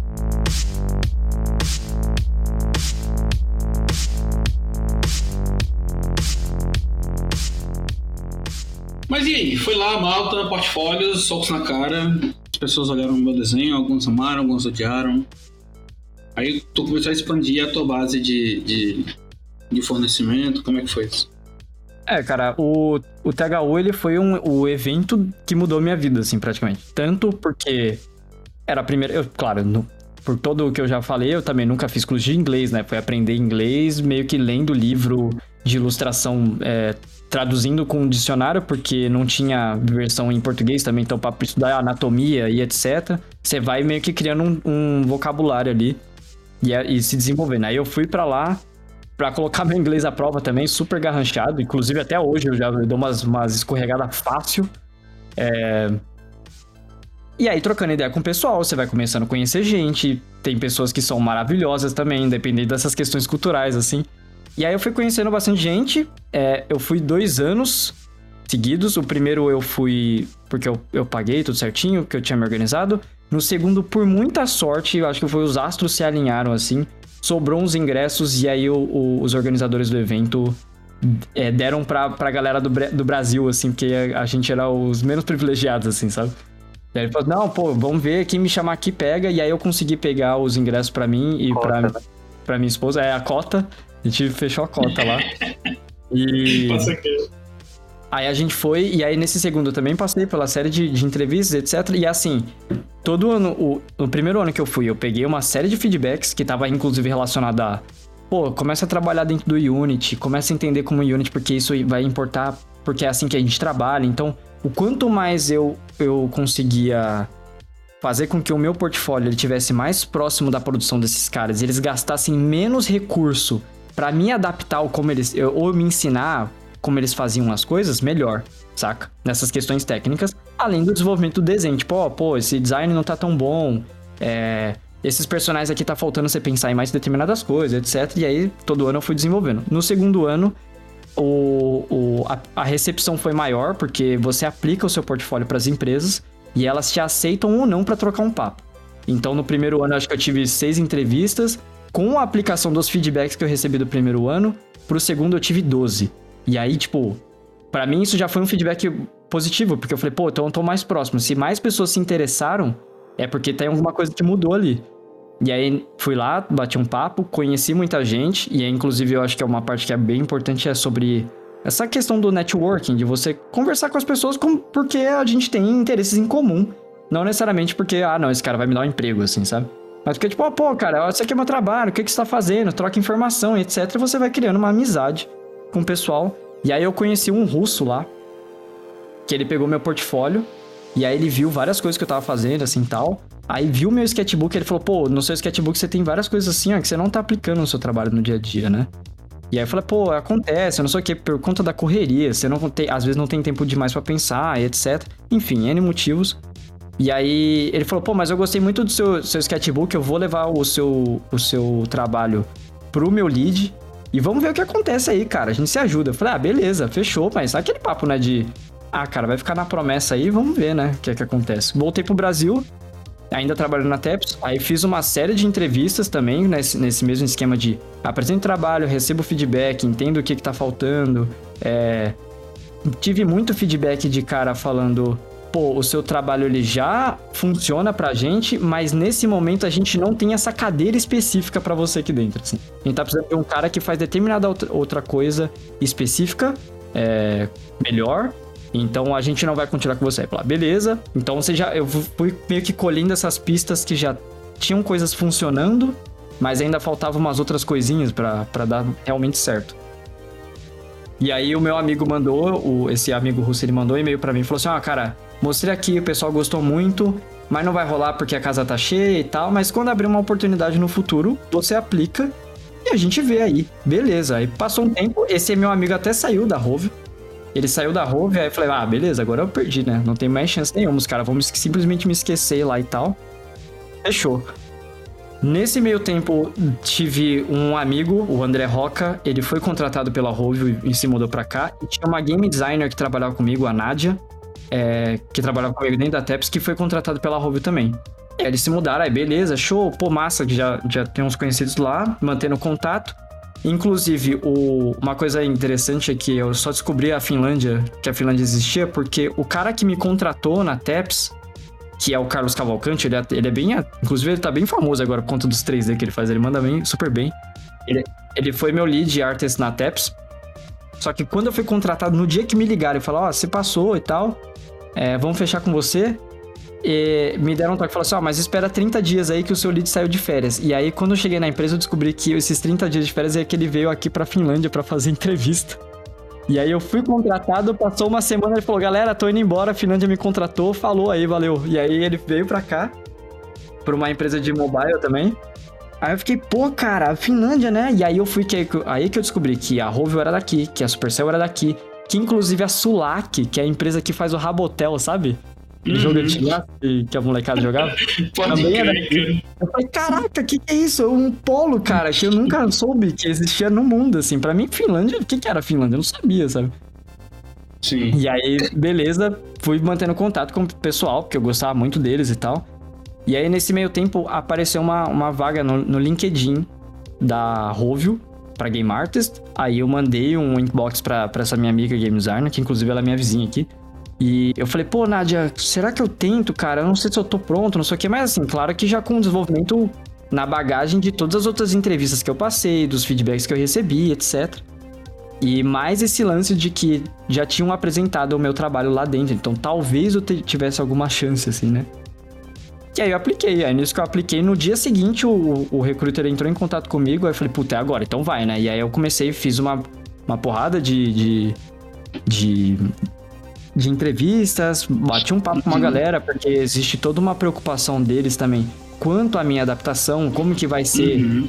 Uhum. Sabe, eu mudar de um, de um contexto de um país como o Brasil para Finlândia, porque aqui tem, apesar de ser um país muito bom, um país de primeiro mundo, etc., tem as questões climáticas que é muito diferente, sabe? Enfim, é muito. É muito doido, assim. Mas aí rolou, vim pra cá, etc. E tamo aí na Rove agora. Cara, incrível. bacana, bacana demais. É legal que os meninos da Unity que a gente entrevistou também são daí, Helsinki. Eles são Helsinki na Finlândia, né, Toy? Eu tô falando besteira. Ex- não, exatamente. Não, não, não. São então Copenhague. É Copenhague, quem né? tá, é verdade. É, quem, quem tá É, na tem, Finlândia tem um. Em Helsinki é o, é o Nicolas, que ainda sai. Outro É o que ser exatamente, exatamente. Ainda vai sair também na House of, na House of Mark. Muito foda. E, e é, e é como tu falou, é legal assim ter essa coisa do, do polo, né? Você olha e diz assim, irmão, esse negócio desse tamanho tem tanta empresa assim, como é que pode, né? A gente olha assim pro Brasilzão e fica, ei, Brasil. É, o que eu acho mais É. engraçado, engraçado nessa história do Matheus também é que você, você, presta- você presta atenção que não foi na noite pro dia, cara. E ele precisou Foi. ir colhendo, e crescendo, e colhendo, e crescendo. E aí tem neguinho que corta a história toda porque o livro não tem ilustração, vai lá pro fim. E acho que foi fácil. Aí eu eu tô me me lembrando um amigo meu perguntando recentemente, ele perguntou, ah, tá, você- você foi pra Inglaterra, como é que é? Como é que eu faço? Eu disse, Pode me dar ajuda? Eu, claro, cara, o que, é que você vai fazer nos próximos cinco anos? é isso aí. É, Não é noite pro dia, não é na noite pro dia. Não é? Não, tipo, o pessoal, o pessoal tem muito, tem muito esquecido a cultura do tira casaco, bota casaco, sabe? Eu acho que a gente tem que ter isso, sabe? De É muito imediatista. ouro, né? Os, os meus pais têm. carro. Meus pais têm um, um ditado que, é, que eu acho muito bom, assim, que o povo vê as pingas que nós toma, mas não vê os tomos que nós toma, sabe? É. Então, é, é basicamente isso. Então é muito fácil agora ver, pô, toma aqui, legal, o país é incrível. E é uma oportunidade incrível mesmo, é muito legal, mas, Uhum. claro, não foi da noite pro dia, né? Teve uma, uma Uhum. série de coisas que aconteceram pra isso Perfeito. acontecer. Perfeito, Matheus, é isso mesmo. Cara, e assim, é, é interessante, é, teve um ponto que você falou que puxa para o nosso próximo bloco, muito interessante, que é, é a questão da, da especificidade, né? Você falou que alguns feedbacks que você teve, você a, a galera gostava do teu desenho, tinha muito fit com o que eles queriam enquanto projetos e tal, mas que não ia ser interessante porque ou não tinha cadeira para isso, ou a cadeira estava ocupada, enfim. E aí eu acho importante a gente clarificar isso um pouco pra galera, que é exatamente assim, o que é essa função game artist, né? Quais são os seus, os seus desdobramentos de fato? Se a gente fosse escrever agora a, a- a vaga, né, pra, a gente vai aqui no RH da Rogue e abre a vaga game artist. Qual é a descrição que a gente coloca nesse? Cara, é, é muito complicado porque existem N maneiras de você é, atuar como game artist, assim, dentro de várias empresas, porque cada empresa tem um escopo e necessidades diferentes, etc. Mas na minha experiência, é, o game artist ele é o cara que ele é responsável por todo o pedacinho visual dentro do jogo. Então, é claro que você vai ter inúmeras disciplinas ali, né? Você vai ter game design, você vai ter o level design, você vai ter é, o game art, você vai ter o dev. Aí você, dependendo do jogo, e isso vai depender do escopo da empresa, da. da é, do escopo do projeto, inclusive, porque às vezes o, o, level- o game designer faz level design também. No Brasil tinha muito disso. assim. É, o, tem vezes que a disciplina de game art ela é quebrada em vários pedaços. Então você vai ter um cara que ele só vai fazer 3D, o outro cara que só vai fazer animação, o outro cara que só vai fazer a parte 2D, o outro cara que só vai fazer a UI, né? É, a parte gráfica do jogo e tal. E e tem vezes que você vai ter que fazer tudo sozinho também, sabe? Por necessidade. Então, tudo que é visual na parte do jogo, você acaba sendo o responsável. E isso pode variar de acordo com o projeto ou empresa do que necessariamente você precisa atuar, entende? Na- pelas necessidades do projeto. Mas tudo que é visual, cara, tudo que é botãozinho bonito, é, personagem legal, como que vai ser o diálogo da coisa, como que vai ser a disposição dos elementos na tela, é, como que a gameplay vai acontecer, então o personagem, o tirinho que vai sair da arma dele, é, tudo, tudo, tudo que tem de visual, todas as coisas que se mexem, tudo que, que acontece na cara do jogo tem passa por uma, por uma visão e pela mão do artista. E isso com certeza orquestrado com as outras disciplinas, né? Então, o quanto que como que você demonstra um level, né, no jogo, é, como que você demonstra que quando você aperta um botão de uma de um pop-up, aquilo fecha ou abre, enfim, tem, tem uma, inúmeras coisas que são relacionadas a sistema, a como que é feita a implementação, etc. E você vai lá e dá aquela. Você, como que eu posso dizer? Você embrulha aquilo de uma maneira bonita, né? É o, é o tapa no visor, né? é o tapa bom, no visor, cara. assim. Muito bom. Mas aí, de, dentro de todo isso, é, essa, essa, essa, coisa generalista, assim, quais são as coisas assim que tu olha e diz, meu irmão, isso aqui eu sinto um prazer da porra de fazer. Eu prefiro fazer A do que fazer B. Acho que tudo que exige um mínimo de contexto extra, assim. Então, uma coisa que me fascina muito sobre o game art é que eu tenho a capacidade de fazer um pop-up. O cara vai lá e fala assim: ó, ó, galera, a gente vai fazer um, vai fazer um pop-up para falar pro usuário, para falar pro jogador, que ele vai ganhar dois baús. E aí ele fala assim: artista, pensa aí, como que vai ser esse pop-up? E eu tenho um mundo de oportunidades, assim, porque eu sei como que ele é um pop-up, sei que ele vai ser uma caixinha, que ele tem um botão de fechar. Mas e aí, o que, o que, eu posso criar naquilo? Então, tudo que existe, exige um mínimo de contexto a mais, porque eu posso falar assim, não, esse pop-up acontece porque, sei lá, no mundo do Angry Birds, um porquinho roubou os ovos dos, do, dos, dos pássaros. E aí agora isso aqui é uma janela que tá da praia ali e o, o os, o, os pássaros eles estão muito bravos porque eles têm que pegar o, os ovos de volta, assim. Então você tem como criar um contexto e criar um design diferente para aquilo para contar uma historinha, mesmo que seja uma, uma, uma feature simples, né, do jogo. Então, hum, essas, paradas, essas, paradas, essas paradas eu, eu fico muito intrigado, assim. As últimas, hum. Teve algumas outras coisas que a gente fez recentemente aqui, inclusive, que era fazer uma. Uma roda da fortuna, né? Que eles têm uhum. umas features para jogos mobile desse tipo. É, que diariamente você pode rodar a roda e ganhar um, um, um poderzinho, ganhar moeda e etc. E aí poderia ser simplesmente uma roda é, simples, ou a gente podia criar um contexto. E aí a gente criou, que era um porquinho da fortuna, que ele vinha como meu o show do milhão, assim, sabe? Pra você. E aí. Isso é, eu acho interessante, porque a gente tem o poder de simplesmente entregar o pop-up seco, né? Uhum. E só que pra mim, tudo que tem um, um. A gente usa um termo chamado juiciness visual, assim, né? A gente, tudo uhum. que é mais gostoso de clicar, de ver, de, de olhar, a gente uhum. acha que isso é mais interessante de mostrar. Então a gente cria um contextozinho, então a gente fez um porquinho lá que ele é todo.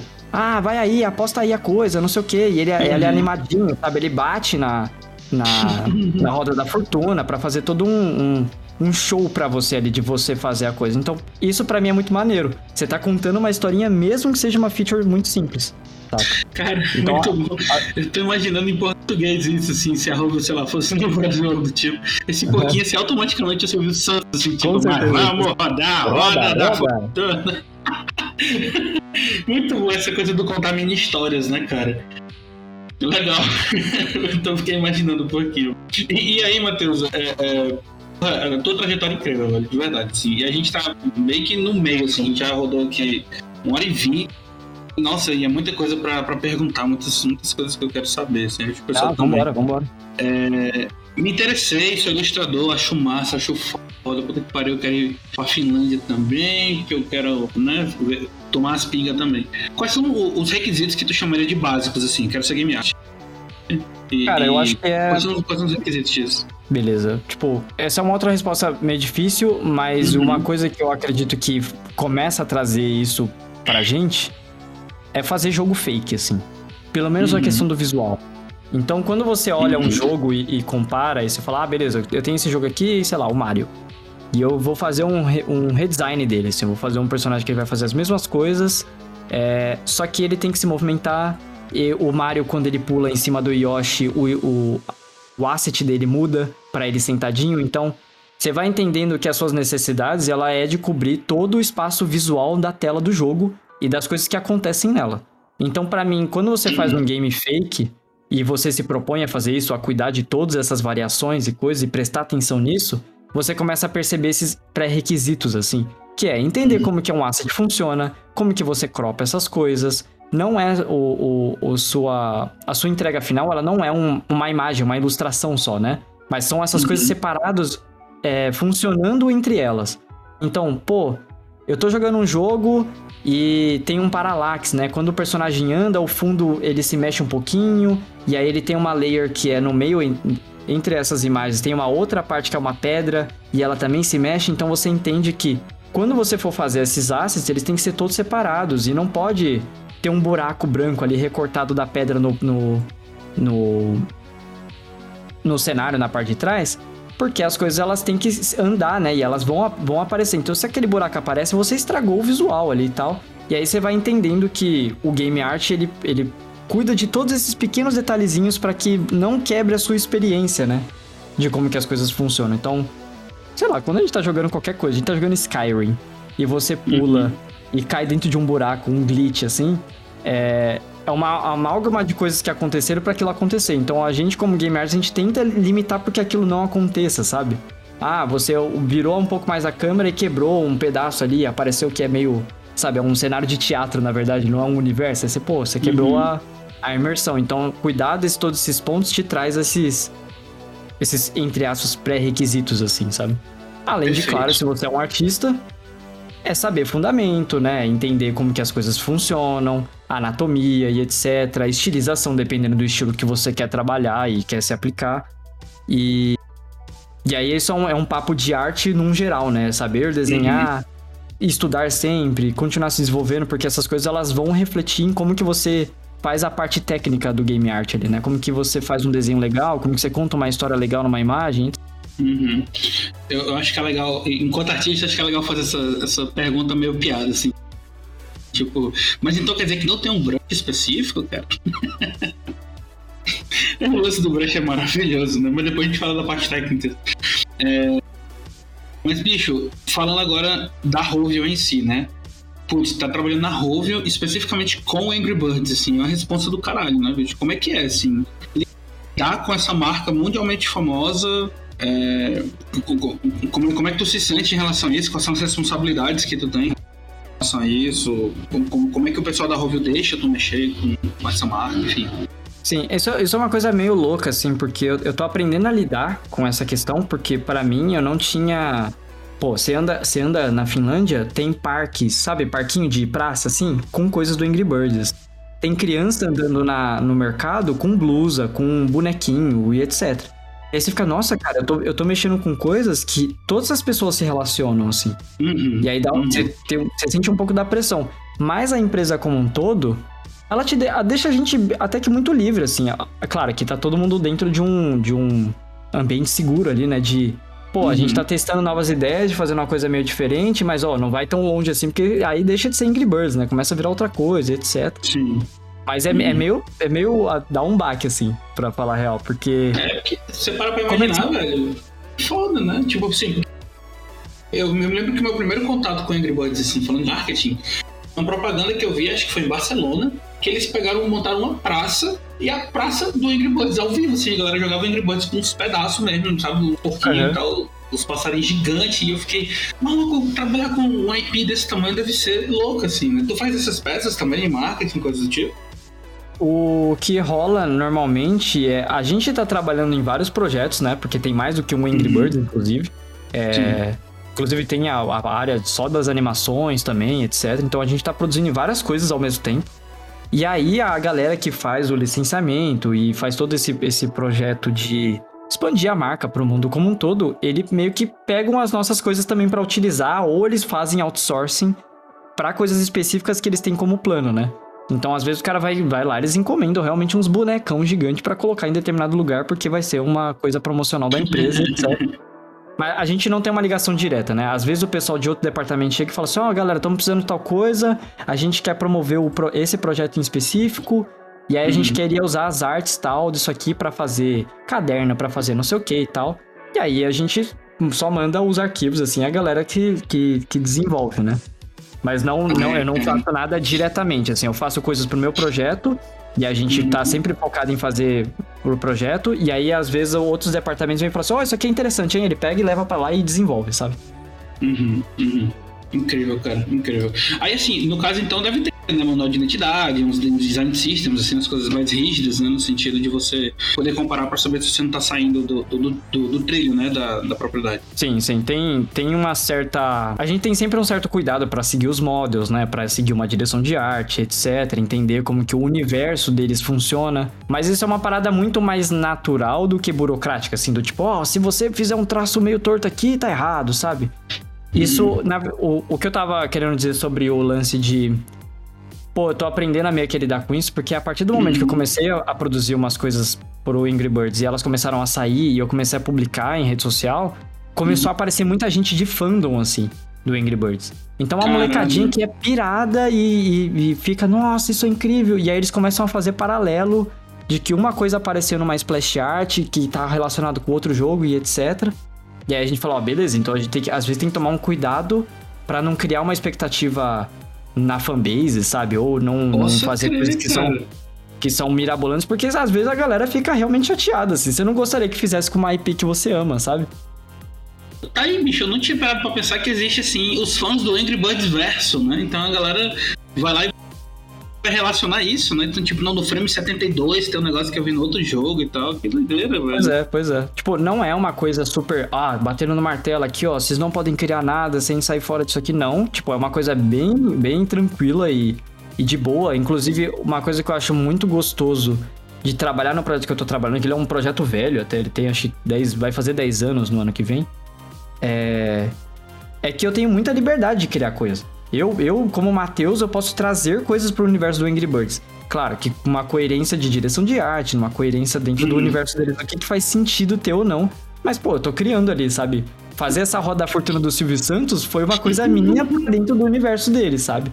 Então Nossa, é, um, é uma troca, assim, claro. Mas é, é, é, uhum. meio doido, porque vira e mexe, eu posto um, um, um desenho e aparece uma, uma galera de fã, e eu fico assim, cara, que que é isso, assim? O que, que são as molecadas aqui, velho? que ideia. Mas aí, é, é, são quantas pessoas no teu squad? Porque tu trabalha no Angry Birds Friends, né? Especificamente. Isso, cara, acho que a gente tem 16. Acho que é uma 16, 17 pessoas. Porque assim, tem pessoas. A gente tem um time que tem as disciplinas. Então, agora, nessa semana, inclusive, a gente tá com três artistas, tem os designers, tem level designers, tem os caras que são devs do, do client, né? Que é do, do, do, do projeto mesmo. E tem os devs que são do servidor, que cuidam da parte, do, da, da parte online do jogo, do competitivo, etc. Aí você vai ter producer, vai ter game lead, vai ter as, a galera que é mais de negócio, né? Que ele vai entender como que vai oferecer um bundle, quando que ele vai oferecer uma oferta específica, etc. Como que... Aí tem um, a galera de marketing que está relacionada com a gente que faz ah, pô, a gente tá fazendo um negócio, tá falando com determinada outra determinada empresa, e a gente vai fazer um, um, um, uma parceria, um crossover, e aí a gente já fez, tipo, o Angry, Birds com os Smurfs, por exemplo, sabe? E aí você faz um, um, um, level temático, etc. Então tem muita coisa relacionada e tem pessoas que estão no projeto que elas participam de mais que um jogo, porque a função dela não é só ficar na, num, num projeto específico cuidando só é, é, é, meio que acaba, tá ligado? As, as tasks assim. Do que eu precisava fazer aqui. Agora eu vou cuidar do outro jogo lá, beleza. E eles ficam nessa rotação. Então, uhum. tem vezes que o projeto tem muita gente. Então, a gente tem o, o, departamento de arte, que tem, sei lá, 30 artistas.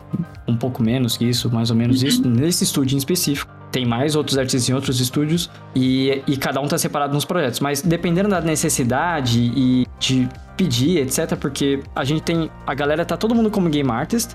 Mas aí, sei lá, uhum. tem um uhum. cara que ele é muito especialista em animação. Aí a gente fala, ó, oh, cara, a gente tá querendo dar um amor maior aqui para essa feature, porque meio que todo mundo é, um, é generalista, entende um pouco mais das coisas, mas uhum. a, a, uhum. gente tem um, um, Queria dar um amor maior para essa, pra essa animação. Aí a gente fala com fulano que é de outro projeto, fala assim, pô, você tem um tempinho, eu queria ajudar a gente aqui e tal. Aí ele vem, uhum. faz aquela animação específica e volta pro projeto dele, sabe? Então a gente consegue ter uma. Nossa, cara, eu tô imaginando. É, um, é bem dinâmico, né? É, então, a gente tem uma, uma forma bem orgânica de tratar as coisas, o que eu acho muito bom, assim, porque a gente não precisa ficar pedindo, pô, faz aí, vai lá no cartório lá e reconhece firma que você precisa pedir um, um projeto AVO, tá ali, não sei. saca? Mas é. Cara, adorei. Fiquei no cartão. Ai, cara, muito bom. Porque assim, eu, eu, parte do meu trampo é fazer gerência de projeto, né? Então, tipo, É. eu tô imaginando o gerente de projeto ouvindo isso agora, assim, querendo dar uma facada no Matheus, assim. Caralho, bicho, muito doido. Mas aí, tu falou uma coisa também que é interessante. Bicho, muitas coisas interessantes aqui. O que é a Rovio para além do Angry Birds, cara? Existem outras propriedades intelectuais Rovio trabalha, que tu já lidou, que tu conhece, que estão publicadas e que ninguém vê, ninguém se liga que é da Rovio. Cara, é claro que o Angry Birds é o carro-chefe, né? Acho que por muitos anos, assim, é o, é o quanto que a, que a galera conhece a Rovio. Mas ela tem uma série de outros projetos, assim. Claro que tem projetos que. A maioria deles são, são variações do mundo do Angry Birds, né? Então a gente vai ter um jogo de tênis do Angry Birds, ou outras coisas relacionadas, assim tal. É, muito projeto nasce e morre porque não funcionou, tá ligado? Que não, não bateu o- as métricas que eles queriam, etc. Mas a gente tem alguns outros jogos na, na praça, assim. A gente tem o Small Town Murders, que é um jogo de investigação com Match 3, por exemplo. É, a gente tá produzindo um jogo com, com a brand do Mumin, que é uma... É como se fosse a turma da Mônica aqui da Finlândia, assim. E Uhum. que a galera no Japão ama de paixão essa... essa essa, ah, essa brand, né? E aí a gente tá produzindo também. Tem alguns outros jogos que estão em pipe, mas acho que tá em NDA ainda, porque não foram lançados. Uhum. Mas assim, uma coisa que eu acho interessante da Rovio é como que os projetos, eles, eles nascem e eles podem morrer também, assim, né? A, a, a produção é contínua, a gente tá, tem várias outras coisas que não estão relacionadas ao Angry Birds acontecendo agora. E a galera vai tentando e gerando protótipo e fazendo coisas mais em, em- em cima disso e tal. E aí, se não bate as métricas, morre, a gente vai pro próximo e vai, e vai fazendo a coisa girar. Mas o carro-chefe da Rovio hoje em dia é o Angry Birds, né? Não, com certeza. Com certeza, velho. Mas é, é incrível assim. Porque a Rovio ela sempre é citada em dois casos muito interessantes. É, o primeiro caso é quando o pessoal quer falar de startup, né? Então aquela coisa do mate seus bebês logo e tal, porque a Rovio tentou não sei quantos jogos, aí os caras quase faliram, não sei. Aí o Angry Birds foi o, o jogo que salvou eles, então não desista dos seus sonhos, startupeira, aquela coisa do cara mete um blazer, né? Bota Angry Birds pra, pra ser um, um caso de ser analisado. E, e outra é questão do design, né? Tipo, depois ele tem um design hoje muito pesado, muito forte. É uma propriedade intelectual que você bate o olho só no, no minimalismo de cores e algumas formas você já sabe que aquilo é o Angry Birds. Assim, você já fica. eh, Você, você entende que aquilo tá indexado, sabe? E, e eu vejo muita gente falar, tipo assim, que o Angry Birds ele é uma puta peça de design, mas nem sempre é uma puta peça de arte, assim. E eu fico me perguntando, na, na opinião como game artist, né, como artista, é, como é que tá essa questão da, da arte no mundo dos jogos em geral, assim? Tu acha que a arte ela tá mais padronizada, ela tá perdendo essa, essa alma dela? A gente tá deixando de ser artista pra ser mais designer? Como é que tu pensa isso? Cara, é, putz, é uma coisa bem complexa, assim, porque isso é- funciona. Esse tipo de. É, esse, esse tipo de crítica ela funciona pra qualquer outras mídias, assim, também. Porque a gente tá falando sobre tendência, a gente tá falando sobre consumo, a gente tá falando sobre como que as pessoas se relacionam com determinada coisa. Mas tem várias empresas que elas estão fazendo coisas que elas são próximas o suficiente pros, pros jogadores se relacionarem e consumirem, porque é disso que eles estão querendo fazer. Só que elas estão, sabe, abrindo um pouco o leque para que você tenha uma variação. Então, existe sim uma padronização, porque é impossível de você fugir disso, sabe? É, ainda mais a gente falando de um mercado mobile que o, o principal objetivo deles é uma galera mais velha, às vezes. Não é só o pessoal novo que joga, né? Não é só a molecadinha que tá jogando, mas o, o, o, o, o jogo mobile, ele foi uma, entre aspas, democratização do acesso para pessoas que não cresceram com o celular na mão. Então, o Candy Crush, por exemplo, ele é uma explosão porque a minha avó se apaixonou pra jogar aquilo, sabe? A minha avó achou um- um- uma parada que ela consegue matar o tempo dela e acha incrível. E tá show, isso é maneiríssimo também, sabe? Então você, quando você tem uma, na minha visão, quando você tem uma abrangência de quanto público você pode pegar, é difícil de você fazer coisas que elas são muito é, muito diferentes assim, sabe? Muito fora da curva. Então, você tem estúdios, por exemplo, a Supercell pra mim, ela é um baita exemplo de como que você consegue fazer coisas que elas estão próximas Uhum. e, e que a galera se relaciona muito bem, com uma qualidade muito grande, e você ainda consegue fazer uma variação ali pra conseguir indo expandindo a sua. o, o seu range ali, né, de, de, de acesso às pessoas. Então eu, eu entendo quando as pessoas falam, ah, isso aqui tá tudo muito igual, é, todas as coisas são iguais, mas cara, acho que a vida inteira foi assim, sabe? É Uhum. momentos. o. Vai ter momento que fazer um determinado filme, tipo, a, a gente acabou de passar pelo boom da Marvel, né? Eu acho que agora tá na caída Sim. por conta do, do. Acabou a guerra, a guerra do Infinito lá. E. E agora eles têm que recriar um- um- um- uma quantidade de personagens que você vai criar relação pra criar um novo boom. E esse é um, é um, é um, um, um momento. E com certeza você vai ver que a indústria do cinema, ela começa a consumir disso porque fez sucesso. Os caras têm, têm dados concretos de que aquilo fez muito sucesso. E aí eles sabem que se eles usar a parcela daquilo e aproximar e conseguir entregar um pouco a mais do que a Marvel não tá conseguindo mais entregar, ou que ela tem um tempo de desenvolvimento ainda, eles, eles conseguem uma parcela do dinheiro do mercado também. Então a gente tá falando de dinheiro, a gente tá falando sobre consumo, a gente tá falando sobre acesso, e aí é inegável que essas coisas elas começam a se esbarrar, sabe? Mas eu acredito que dentro da nossa, do, do nosso papel como dia a dia, a gente não é o dono do dinheiro, né? A gente não é dono do capital ali pra pra tomar decis- as decisões. Mas dentro do nosso, no nosso cubículo, o que, que a gente faz pra que seja uma coisa mais interessante dentro de um, de um, de um espaço controlado, né? Então, pô, você vai fazer uma, um, um pop-up ali de, de, de Roda da Fortuna, que nem eu tava falando. Tenta fazer uma coisa que é diferente, é mais legal e interessante pra dentro daquele universo que entrega um pouquinho a mais. E aí, dentro desse pouquinho, acho que a gente pode fazer essas brincadeiras que deixam o ambiente mais interessante no meio de um monte de coisa padronizada também, sabe? Cara, incrível. Puta que pariu. Acho que eu passaria umas 8 horas de trabalho fácil, assim. de verdade. O, o, o Matheus ele tem um jeitinho dele de falar do manifesto comunista que eu tô me apaixonando por ele. Tá complicado aqui. Esse é, esse é meu, meu- sempre foi meu objetivo, cara. É isso aí, cara. Porque se o desenhista tudo produz, a ele tudo pertence. É isso aí. Com certeza, com certeza. Vamos pra frente. Aquele, aquele lance que o Lula cita do camarão. Pobre pode comer camarão? Ei, pode e deve. Até porque é ele que pega. É ele que pega o camarão. Que a gente tem que ter muito, muito esse exemplo, realmente. Faz muito Com sentido. certeza. Sem desenho não tem jogo, porra. É Sem isso. desenho não tem jogo, cara. Tá vendo, viu, Toy? Eu tô de graça. Toma essa, toma essa. Quero direitos maiores e direitos melhores. Mas, cara, deixa eu te falar, eu fiz aquela brincadeira do pincel mais cedo, mas de fato, assim, existem alguns artistas ainda, e eu acredito que são a galera mais júnior, né, assim, porque quando a gente vai adquirindo certa senioridade, a gente vai vendo que algumas coisas são besteira ou são experimentações. É... Mas tem, tem um pessoal que é muito apegado a essa questão do equipamento, do material, do software e tal, não sei o quê. Mas, tu, tu- na, na tua opinião, é, são, são duas perguntas encapsuladas, né? A primeira pergunta é, na tua opinião, de fato, existem equipamentos, materiais e softwares que realmente ajudam, que realmente mudam é, como é que vai ficar o resultado final de arte? E hoje, quais são os, os- os- esse- é, esses, esses itens, esses elementos, quais, quais são eles que são realmente requisitos na indústria? Assim, para entrar na indústria dos jogos, você tem que saber operar aquilo. Cara, eu acho que isso vai depender muito, de novo, do escopo, o que você quer fazer, Aham. etc. Mas Uhum. assim, eu acredito que equipamento e ferramenta, elas te auxiliam, assim. E aí, Uhum. quando eu digo auxilia, que auxiliam, é, com certeza mudam. Elas te ajudam, Uhum. sabe? Mas isso, ela, ela depende das questões fundamentais. Então, se você não tem o seu fundamento apurado, você acaba trocando a responsabilidade daquela ferramenta de ser um apoio para que ela seja o seu o- uma, questão determinante assim, né? Então, Uhum, quando ó, uhum. um, um cara que é mais novo e ele pergunta, ó, pô, que brush que você usou, não sei o quê, eu respondo, porque às vezes realmente ajuda no meu processo, mas não necessariamente é o brush que faz aquele efeito fazer determinada coisa, porque depende dos meus fundamentos para entender como que eu aplico aquele brush, né? E é isso a gente pode escalar papo pra. Pô, o- como que o 3D influencia? A gente precisa aprender 3D, não precisa, não sei o quê. Porque tem uma série de coisas que a gente pode aprender e se desenvolver.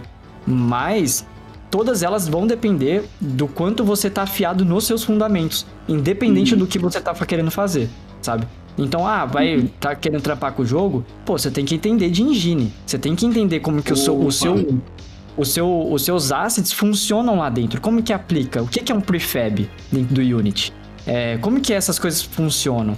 Como que o dev coloca o script e como que ele vai é, é, interagir com o seu asset, né? Então, esses fundamentos, eles são muito necessários. Mas assim, se você não aprender Unity, você não aprende como que coloca lá dentro, sabe? Então você tem esse equilíbrio. Você vai aprender o engine, você vai aprender um 3D, porque o 3D vai te ajudar às vezes a ter uma base mais rápida.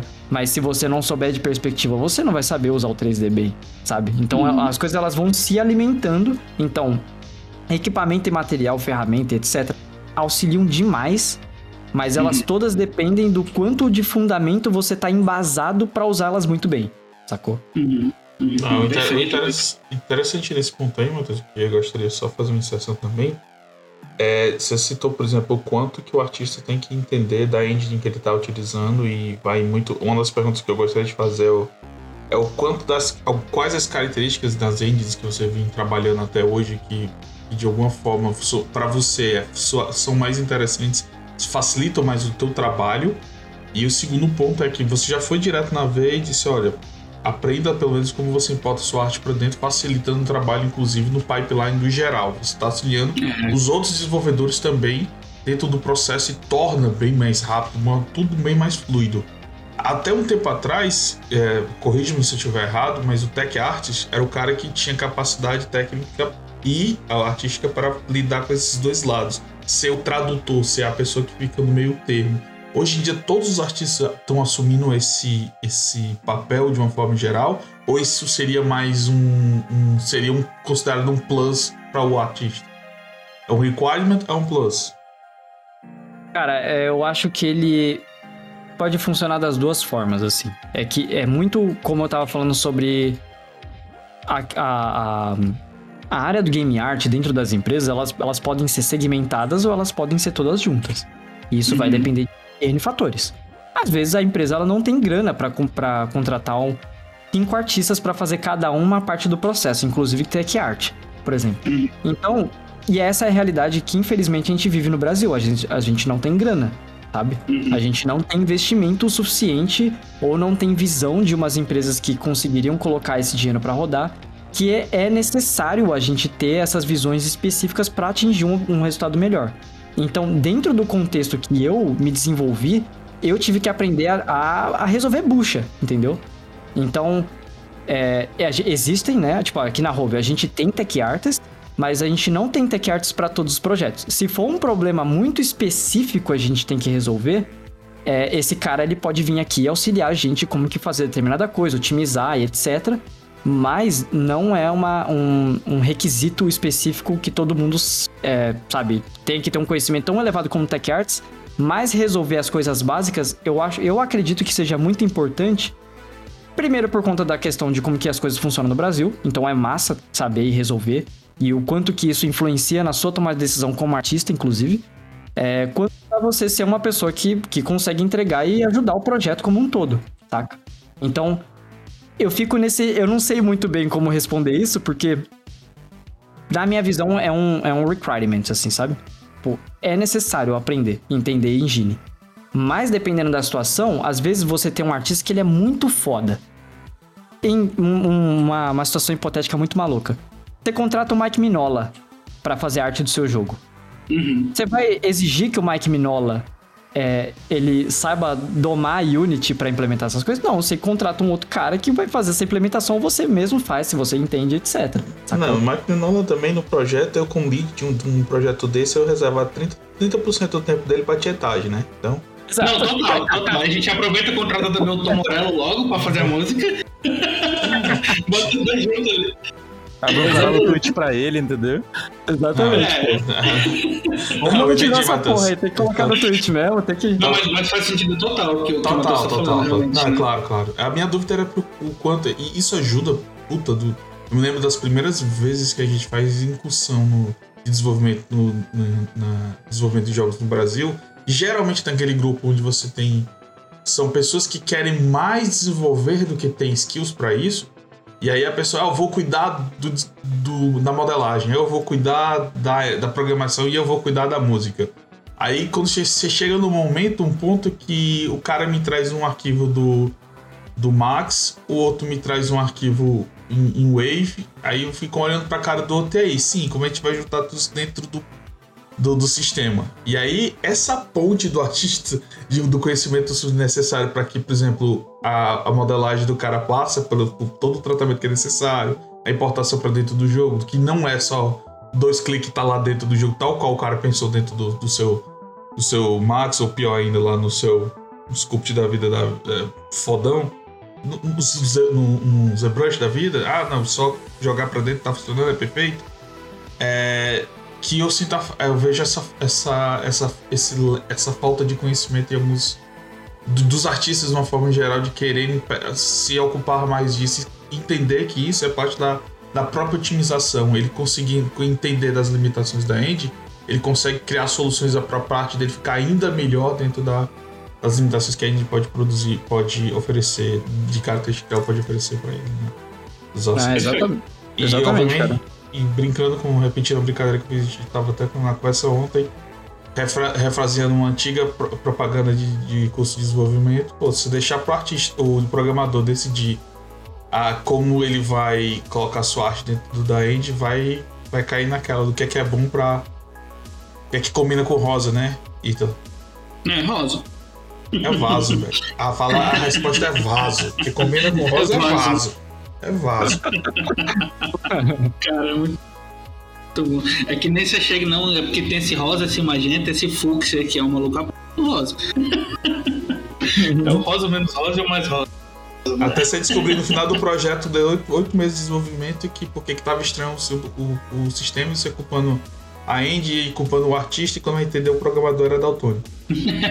A gente passou por um processo desse. Eu e o Romulo passamos exatamente por um processo desse. Era um jogo baseado em cores e, e a gente fez tudo bonitinho. Quando a gente mostrou pro Adel, que é um músico amigo da gente, Matheus. E eu, aí, Adriel, testa aí o jogo. Aí ele olhou, eu não consigo jogar. Eu, por quê? Porque os botões são todos iguais. pra mim. Eu fiquei, caralho, mano, que louco, sabe? Aí foi, é. foi que a gente começou a estudar essa questão Aí- da, aí da, volta pra prancheta, né? volta pra cheta, né? Então é, é interessante esse ponto. Uhum. A gente pensou assim, gasta mais e pensa em inclusão ou deixa quieto? É, eu deixo aqui, avisa pra galera. É duro, bicho. Tem, tem essas coisas, né? É, mas é muito duro mesmo. E, e, às vezes a gente tem essa falta, às vezes, assim, de conversar com outras pessoas da mesma área, né? E eu acho que é, que é interessante perguntar, assim, né, na, na tua opinião, é, existe uma, uma comunidade de game artist ativa que a gente pode procurar, acionar? Existe esse apoio, assim, a turma se ajuda muito em resolver o problema do outro? Para da empresa, né? Tipo assim, realmente, às vezes tu corre no Twitter e, galera, me ajuda aqui. E realmente o pessoal vem te ajuda ou não? Tu sente falta disso? Cara, pra ser sincero, eu nunca tive uma proximidade muito grande com a cena do game dev, assim. Eu, eu- o meu, a minha relação ela era muito mais dentro da empresa. E aí, conhecendo pessoas, eu conheci os amigos dessa pessoa que também eram game dev.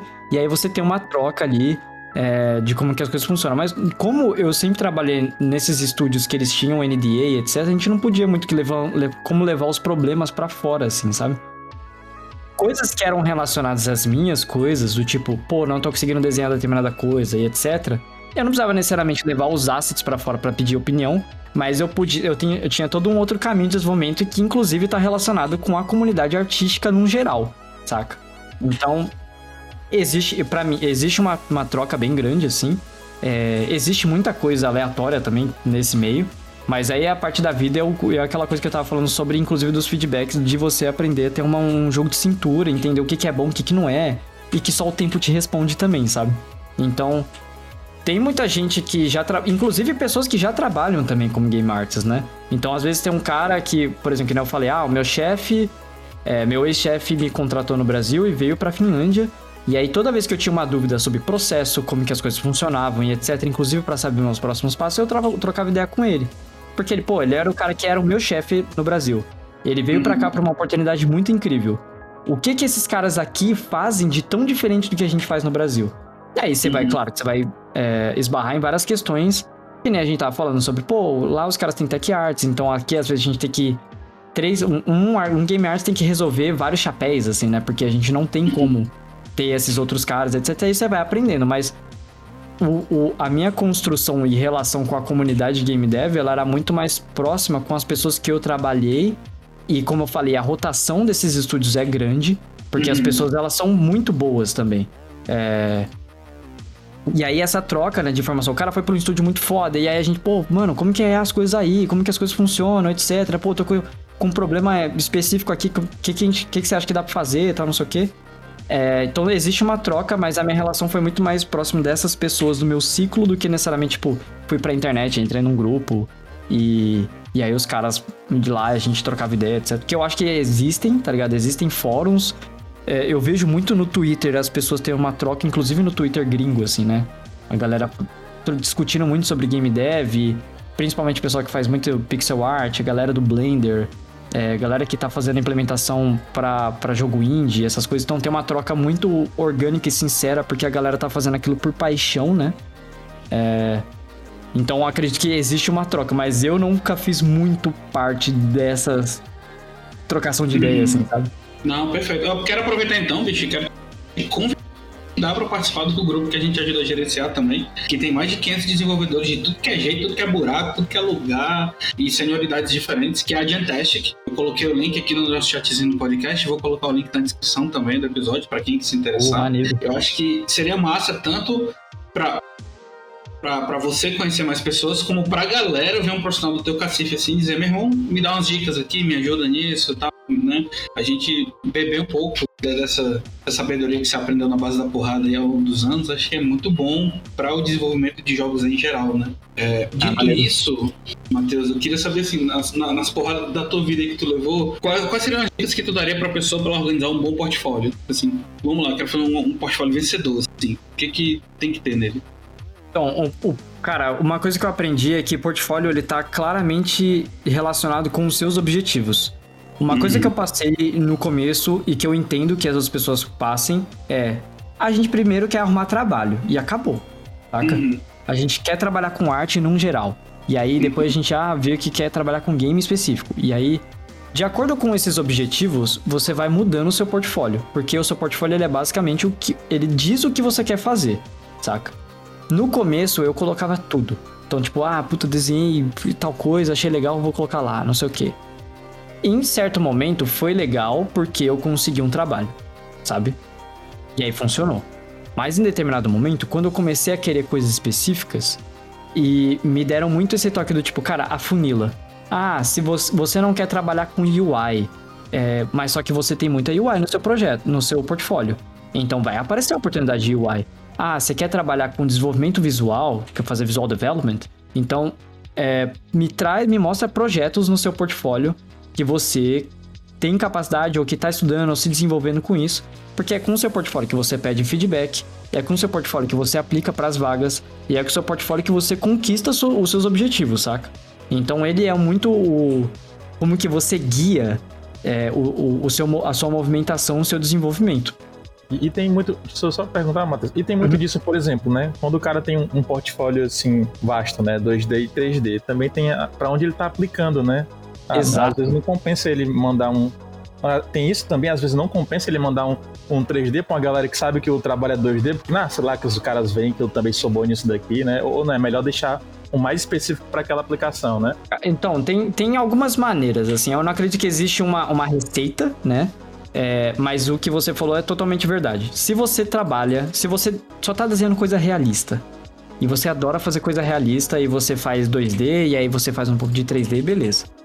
E aí você vai e fala assim, pô, eu quero trabalhar com jogo. E aí você aplica pra Supercell, com todos os seus desenhos realistas. Aí os caras vão falar, pô, cara, você desenha realista, a gente faz personagem cartoon, sabe? A gente faz personagem que tem mão de bolinha, é, segurando arma aqui do Brawl Stars, por exemplo. Não bateu, sacou?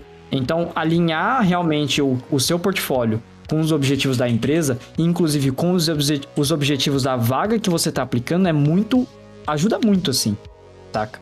Não acho que é um problema se você tem coisas que elas são um pouco diferentes ali, mas em determinada maneira elas são similares. Então, seu portfólio é cartoon, mas você faz um pouquinho de 3D, você faz um pouquinho de 2D. Eu acho que é legal você ter uma hierarquia, então coloca os projetos que você acha que é mais importante do seu portfólio no topo. Que quando o cara abrir o seu portfólio, é a primeira coisa que ele vai ver, as coisas que, que realmente você acha que são valiosas e muito boas. É melhor com que você tenha menos projetos e que eles sejam muito bons, do que você ter um monte de projeto que eles sejam meia boca, porque isso pode significar que você é inconsistente, ou que não tá funcionando direito, ou que você não entendeu como faz as coisas direito, e isso te dá um, um backfire, assim, né? Você tem um- uns pontos negativos, assim.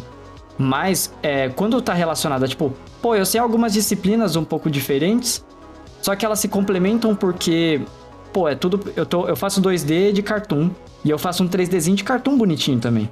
Pô, essas coisas batem, porque elas seguem a mesma direção. Eu acho que não é um problema. Você só coloca numa hierarquia do tipo, eu sou muito bom em fazer 2D e o 3D eu tô me desenvolvendo, e isso aqui entra como um bônus e não necessariamente como o meu trabalho principal. Porque quem tá contratando, ele vai ter essa visão de tentar medir como que você se vai, você vai se desenvolver dentro da empresa e, e como que você vai funcionar naquele momento, saca? Então, se ele fala assim, pô, beleza, a gente tem projetos 3D que o cara já entende, porque ele tá fazendo, ele entende mais ou menos como funciona o 3D, provavelmente o 2D dele vai refletir isso também. E aí o 2D dele funciona pra gente, vamos trazer esse cara pra trocar uma ideia e fazer um teste, desenvolver, etc.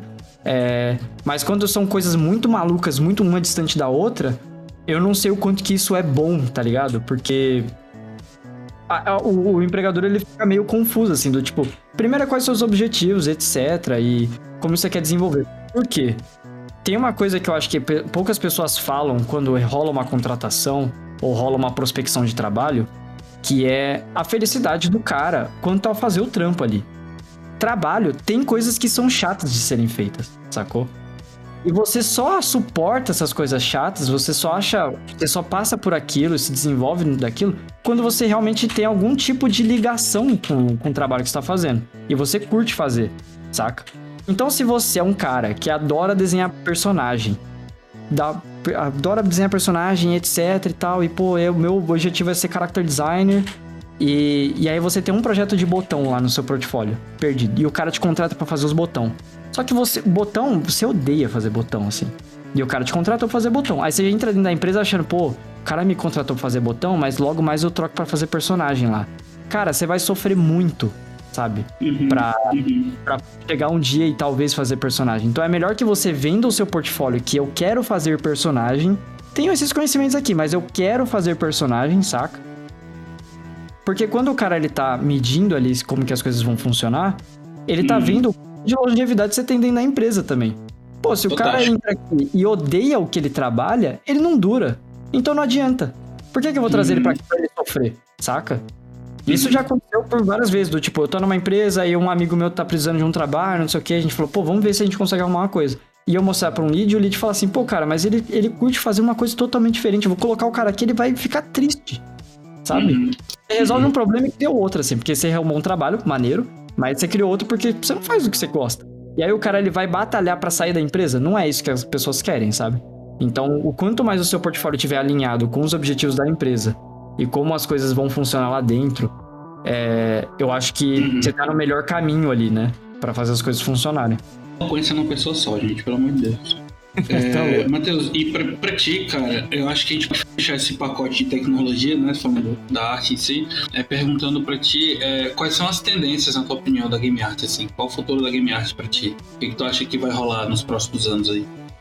Cara, eu acho que pegaria muito como referência o que a Supercell tá fazendo, assim.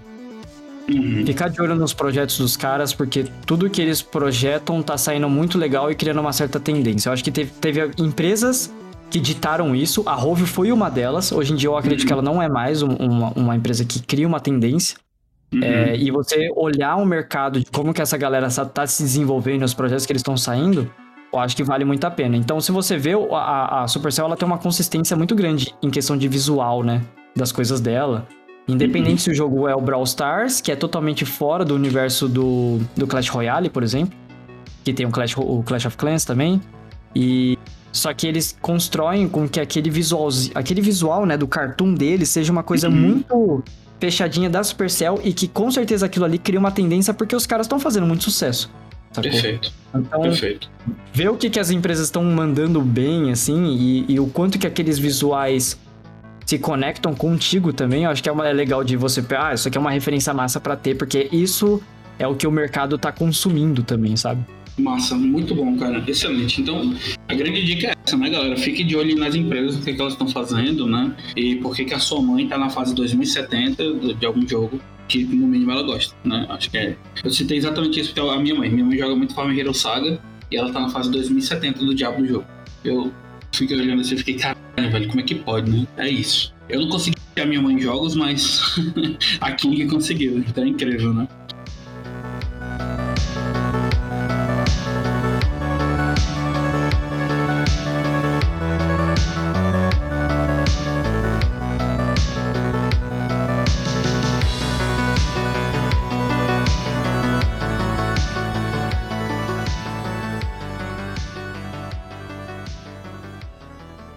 Vamos passar para o último bloco então, fazer as nossas considerações finais. Mas eu quero puxar um negócio aqui, Matheus, que eu tava cavocando, né? A gente tem que dar aquela stalkeada. Quando a gente tieta muito cara, a gente stalkeia. É, me conta um pouco sobre o projeto do Codex Obscuros, velho. O que é aquilo? Eu fiquei maravilhado com aquele vídeo, eu vi seu nome lá e eu fiquei, meu irmão, preciso perguntar isso. Pô, cara, isso é outro fruto dessa, dessa minhas viagens pra Europa pra participar do, do THU. Que eu conheci muita gente, e aí tinha um cara lá, o nome dele é Spiridon. Ele é um alemão de 3 metros de altura, assim, barbudo, sabe? Tipo, Jimmy do Matanza, assim, só que ele é careca. e. E o, a, a, barba dele não é. não é. Ele não é ruivo, né? Ele é, tem o cabelo escuro. Enfim. Muito gente boa. ele é o cara que faz. Ele é um, um designer que adora fazer artbook, adora consumir artbook. E ele fez o livro do Kim Jong-gi, fez o livro de uma porrada de artista, do Evan Melamusen. Eu acho que ele fez da esposa do Evan também, que é uma artista incrível. É, de uma galera, assim, cara. Ele sempre produz, etc. E aí ele tem alguns projetos pessoais dele, porque ele meio que faz. Se eu não me engano, ele fazia material gráfico pra galera de turismo da Alemanha. Uhum. E aí ele cansou, ele entendeu como que fazia tudo, etc, como deixava as coisas bonitas, mas ele cansou, ele encheu o saco porque não era uma parada que ele gostava. E aí ele saiu fora e começou a produzir artbook pra galera e fazer esses projetos por Kickstarter. O Codex é um projeto pessoal dele, que ele tem coletâneas, é, e ele chama vários artistas convidados e uma outra galera para aplicar para esses projetos que passa por uma curadoria de artistas muito grandes, assim, para ele montar um artbook e fazer um financiamento coletivo. E aí, no caso do Codex, é, ele tinha anunciado, mas eu falei, pô, nem tenho chance, nem vou aplicar pra isso não, tal, não sei o quê. Passou um tempo, uma amiga também que trabalhava com ele falou assim, pô, o Aspirito não tá precisando de gente e tal, você não queria é, tentar? Eu vou, eu mando minhas suas coisas para ele e tal, e a gente vê. E aí ela mandou para ele, ele falou, pô, massa, eu tava fazendo o, o Inktober desse ano, Digitaltober, né, que eu só faço no digital mesmo, porque eu sou meio preguiçoso. Uhum. E... E aí tinha tudo a ver com o projeto que eles estavam fazendo, porque eles estavam produzindo um material sobre bruxas e warlocks e etc e tal. E aí ela mandou pra mim, eu falei, pô, que massa, seria muito foda. E aí ela tinha me mandado a line-up também, né? Dos, das, da galera que ia estar, tá, ia ter uns nomes gigantes, tipo Kim Jong-gi, o Karkopinski, o Serge Biro, é, uma série de artistas fodões, assim. Eu falei, meu Deus, cara, é impossível, não vou conseguir entrar com esses caras, assim, nem, nem fudendo, né? E aí ela, ela mandou, aí o cara curtiu, falou: não, beleza, vamos fazer sim. Aí eu fiz uma arte, e aí eu fui, né, e usei a oportunidade lá de, de fazer um desenho que tem toda a ver com a minha família, com a minha história, não sei o quê, porque eu fiz o quintal da minha casa que eu passei 20 anos, assim, na história, então tá lá, vai estar. Tá no... Eu não posso falar muito da arte, eu acho.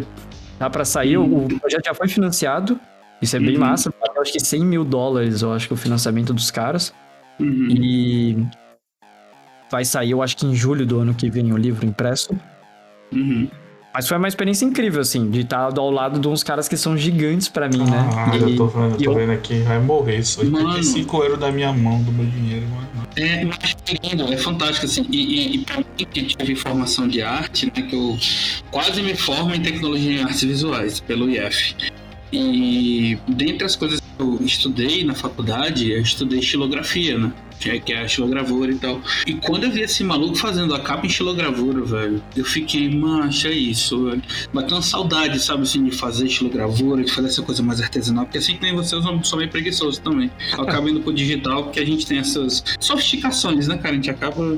É, não precisa tanto assim moldar o material nem nada, já vem tudo pré-made vai se relacionando com ele. Mas, porra, deu uma vontadezinha, assim, sabe, de comprar um kit de goiva e voltar a, a esculpir e tal. Porque, putz, cara, quando eu vi isso eu fiquei maluco. Aí eu olhando assim, aí por acaso, né, dando essa explorada lá no teu perfil do Instagram, eu vi que tinha o um link também. Eu fiquei, caramba, o bicho tá no projeto. Aí pronto, porra, eu precisava realmente fazer essa, essa ligação, porque tu tem muito essa coisa do artista em si, né, do, do ilustrador bem raiz mesmo, assim. Então, CCXP, fazer print, não sei o que, acho isso muito incrível, sabe? E eu queria também te perguntar que outros projetos tu tem participado ou tu tá com vontade de participar assim? Ou seja, o que, é que o Matheus tá aprontando ou vai aprontar aí? Pra... Ah, se ele não falar aquele jogo dele que tem um 3D misturado com 2D agora e tá passando ah, então.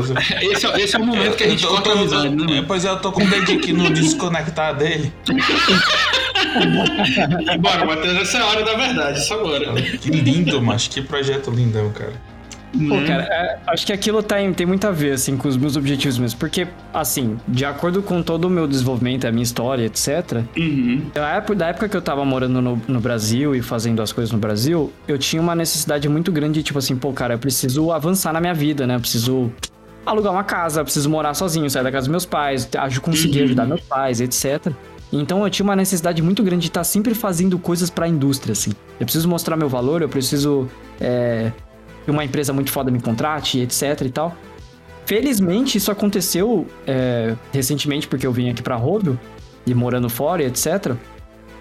Então isso me deu uma certa tranquilidade também de dar um freio nas coisas, sabe? De, de respirar agora e falar assim, beleza, o que que eu faço agora? O que que eu quero fazer como artista? Legal. Eu não preciso, eu não preciso mais ficar nessa correria de, pô, eu preciso fazer esse projeto específico, porque aquela empresa vai brilhar o olho e vai me contratar e não sei o que, bem bolado e tal. Que eu acho que é parte do processo, isso acontece, tá ligado? É, os projetos que a gente faz no, no pessoal às vezes tem essa relação e não tem problema nenhum. Mas eu tô me dando essa liberdade de entender o que que eu tenho como objetivo. Então, o Codex, ele também fez uma influência nisso, porque eu entendi que coisa, tem coisas que eu gosto de desenhar pra mim que não estão relacionadas diretamente ao meu trabalho, ou coisas que eu quero pra um, um, um futuro profissional, mas eu quero desenhar porque eu, como artista. Então, eu sempre fui muito de explorar muita coisa. Então, o meu, trampo, meu trabalho ele é majoritariamente cartoon, mas eu gosto de fazer umas coisas que são mais realistas também, de vez em quando. E eu misturo muito disso. Então eu pensei, ah, pô, então talvez eu tenha, comece a desenvolver umas coisas que são mais fine arts, mais pra mim, assim, sabe? Desenhando pra mim, fazer uns quadros, sei lá, vamos ver, testar. E eu tenho tempo, porque não é, não é uma necessidade que aquilo precise ser aprovado pelas outras pessoas. E a outra coisa também que é, agora eu finalmente tenho tempo de sentar e fazer os meus projetos de game art, saca? Uhum. Então isso entra o, o projeto do, do. Eu batizei de Roboto, né? Porque Hum, tem cara. tudo a ver com Muito lindo, mano. Pelo amor de Deus. A maneira Tá, que vocês tá curtiram. demais, tá demais, cara. Mas que, que bom, cara. A, a gente fica muito feliz. A gente fica muito feliz de, de ver você falar isso agora, no finalzinho. Que é aquela coisa, velho, agora que eu consegui é, conquistar espaço, que eu tô mais calmo, eu quero pegar o tempo da minha vida e investir no meu sonho, né? Assim, na, naquilo que, que moveu você a seguir esse caminho, né? A gente vê muito hoje em dia, muitos grandes desenvolvedores né, na, na indústria, eles saindo do, do, do- dos grandes estúdios e tudo mais e botando os seus próprios estúdios, né? Porque é aquela é, é como se fosse tipo assim, cheguei no momento que eu queria tanto me preparar, né? E que é o meu sonho agora, é botar a minha coisa pra frente, cara. E a gente espera muito que isso dê muito certo, porque é muito bom. É, exatamente, cara. Eu, eu vejo muito, muito disso mesmo, assim. Vários artistas é, que são muito grandes, que são muito conhecidos, fazem esse mesmo movimento, assim. Então. E eu acho que é importante porque a, a gente tá sempre brigando contra o, trem, contra o tempo, né? Porque, pô, às vezes a gente não tem grana, cara. Não teve, tipo, sei lá, meus pais. Meus pais me deram de tudo que eles poderiam dar, assim. Mas eles não conseguiam me pagar um curso de inglês ou um curso de desenho e etc. Então, muita coisa você vai aprendendo como você consegue. A internet, ela me abençoou incrivelmente, assim. Porque se não fosse a internet, eu não tava aqui, sabe? E aí, com, com essa correria, você se acostuma a estar sempre correndo e fazendo as coisas, e às vezes, inclusive, não dando o, o determinado hum, cuidado, assim, e tempo suficiente pra aprender determinada coisa, saca? Por quê? Porque, cara, no final das contas eu vou meter um anticomunista aqui, mas a arte ela é burguesa, sacou? Tem, Mas, cara, se a olha, eu, eu preciso só dar, dar- dar essa pausa rapidinho, porque se você tá no episódio agora, ouvindo a gente, e até agora você não se ligou que a gente é de esquerda, pró-comunismo, você tá no lugar errado, velho. então, isso é muito importante, a gente tá muito na tua vibe, velho. Desculpa ter te cortado, mas a gente precisa reforçar isso várias vezes, tá? Não, não, eu acho que é correto, assim, cara. Porque, inclusive, não, não é uma sobre, ah, uma super discussão política, mas tudo, é- tudo tem um envolvimento ali, tudo tem um porquê. Eu Então, o, o, o lance é continuar esse desenvolvimento, assim, né, cara? A gente vem de uma, de uma construção que a gente tá sempre tendo que se provar, assim. Tipo, pô, cara, eu preciso mostrar pra esses caras que eu desenho bem, que vale a pena e etc. E aí, quando você chega no momento que você tem um, como respirar, você fala assim, beleza, agora eu tô numa posição estável, né? E eu posso olhar pra mim com mais carinho, assim. Eu posso olhar para os meus objetivos de vida e, e de projeto com muito mais carinho e com mais tempo. Eu não preciso correr pra fazer um design de um personagem pra esse projeto específico, por exemplo. Eu não tenho prazo, sabe? E isso me dá uma, uma, uma tranquilidade, inclusive reforça o meu amor pelas coisas que a gente trabalha. Porque é muito fácil você se desgastar também. Você tá sempre correndo, aí você começa a tomar negativa, é, as coisas não funcionam, o projeto não rolou, é, o projeto, sei lá, foi cancelado, o Uhum. faltou investimento, etc. Você perdeu o trabalho, enfim, mano, começa, começa, começa a acontecer várias coisas ruins e você começa a perder o gás. Você fala assim, pô, eu tô colocando tanto esforço e não me traz um retorno. O processo de desencanto com aquele Exato. vai. Exato, tipo, machuca, né, cara? É parte do processo. Mas é, é, acho que reconhecer que isso é um momento é importante também, sacou? Então, a partir do momento que eu me senti um pouco mais seguro, agora eu tô ficando mais tranquilo. Falei assim, não, cara, não preciso. Porque no Brasil eu pegava um monte de frila, parte do trabalho, né? Então, esse trabalho que eu fiz pra Zeptolab, inclusive, ele, ele foi meio que junto com o trabalho CLT também, sabe? Então era muita Nossa, correria, eu loucura. traba- trabalhava de dia com os caras, acordava Uhum. às 5 horas da manhã pra fazer reunião com o pessoal da Europa, produzia uns assets pra ele, e aí depois entrava numa outra coisa, é uma loucura. E não é saudável, no final das contas não é saudável. É, eu, eu acho que talvez isso que o Matheus talvez esteja falando também, e vou concordar com ele muito, é que cer- essa romantização, que aqui fora você consegue ter um pouquinho mais de equilíbrio sobre o seu poder de compra, e isso dá com, faz com que você entenda que você não precisa romantizar esse detalhe de se matar para trabalhar. Quer dizer, a pala- o, o problema ainda tá errado, tá errado em romantizar e dizer que a gente a- se apaixona pela ideia de trabalhar muito. Na verdade, é uma necessidade no Brasil, não é uma romantização. Ele é uma necessidade. Você trabalha porque você precisa pagar as contas, você faz freelance para complementar a grana que você tem no seu CLT, porque precisa, não é porque você tá romantizando. Não é porque você tá achando muito lindo morrer pelo seu trabalho, cara. É uma necessidade.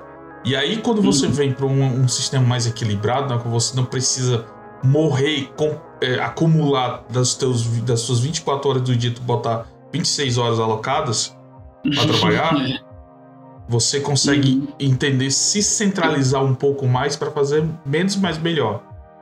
Isso incluindo também uma coisa que não sei se o Matheus já tá nessa fase, mas dedicar-se à sua família, às pessoas que estão à sua volta um pouco mais de tempo do que, pô, querendo ou não, são as pessoas que vão tão, tão te estão te apoiando para você ir cada vez mais longe, cada vez mais longe, menos tempos você tem para elas porque você tá acumulando mais trabalho, mais trabalho, mais trabalho. Exato. Eu acho que a discussão muito grande que a gente tem em relação a esses países né, de primeiro mundo, em relação ao Brasil e todas as questões sociais que a gente tem, é sobre acesso. No final das contas, é sobre acesso. A gente não tá falando sobre riqueza. Uhum. A gente não tá Uhum. falando sobre é, acúmulo, né? Fortuna e etc. E todo mundo ser rico. Não, é sobre acesso. Então, Uhum. é quando o. Aqui a gente sente de que eu, eu trabalho o suficiente para ter uma vida modesta e ok. É, que em comparado com o Brasil parece um absurdo, parece que é riqueza, parece que é. Mas não é, sabe? É uma coisa que é uma vida simples e, e nivelada para todo mundo e que te habilita a você ter uma vida muito mais saudável e te tratar com mais respeito. Esse é o ponto, sabe? Uhum. Você trabalhar que nem um maluco, fazendo é, 8 horas no CLT, e depois você vai pra um fila de mais 5 horas, e aí você dorme pouco, e aí você não Uhum. consegue dar atenção. Você não consegue parar um final de semana pra curtir um pouco com seus pais, ou com a sua namorada, ou com a sua esposa, ou com seus filhos, sabe? Isso é afeta todo mundo, cara. Além de Uhum. você estar destruindo a sua própria saúde, assim, né? É Como uma é que coisa você que. trabalha com criatividade, né? Você precisa ter saúde pra criar, Pois né? é, cara. Pois é, cara. É, então é, é muito complicado, assim. E aí, quando você chega num ambiente no qual você tem uma determinada segurança, né? De que você tem acesso às coisas, que você não vai faltar dinheiro no final do mês pra pagar seu aluguel, é, não vai Uhum. faltar dinheiro é, para pagar, para comprar comida e etc. Para você e você ainda tem a oportunidade de ter um pouquinho dos seus luxos ali, sabe? Comprar um jogo, comprar um videogame do ano, esse tipo de coisa. Você se sente muito mais confortável e isso com certeza tem um reflexo na sua produtividade, que nem o Romulo falou. A gente trabalha com criatividade, pô. Sentar aqui pra desenhar de uma maneira tranquila é muito diferente como eu sentava pra desenhar quando eu tava no Brasil. Eu tava ter- querendo fazer um design super foda pra chamar a atenção de alguma empresa muito foda. Só que na minha cabeça tava matutando que tinha boleto pra pagar, cara. Que eu tinha que correr atrás ali, que o negócio não tava fácil, sabe? Então é, é complicado, cara. O brasileiro é muito guerreiro, mano. É muito guerreiro, Uhum. velho. O corre é grande, velho. O nosso corre é muito grande. fácil, não. Mas eu vou te dizer, mas assim, aí voltando lá pro projeto, né, que foi que puxou toda essa conversa, a gente tá muito, muito, muito feliz, assim, cara. Acho que a palavra é essa, sabe? Eu particularmente fiquei extasiado quando vi aquilo. Você faz no Blender, né, aquele projeto, e nossa, eu tô doido pra ver a construção dele maior, assim. sabe? Tipo, É, quais já- os desdobramentos que ele vai ter. Isso, se você podia, se, sei lá, se você pensa em já falar alguma coisa sobre o projeto, ou ainda tá uma coisa ainda muito. Se, se Cara, um é uma- spoiler uma- aí pra gente. É uma construção, assim, né? Tipo, eu não sou programador, eu não tenho um super conhecimento e tal. Eu tô fazendo só um projeto de visual development mesmo, porque esse é um dos meus objetivos, inclusive, como profissão, né? É, Então, eu, eu tô juntando uma amálgama de coisas que eu sempre gostei. Então, eu coloco lá o, o logozinho do Game, Game Boy Advance de, de ironia, de zoeira mesmo.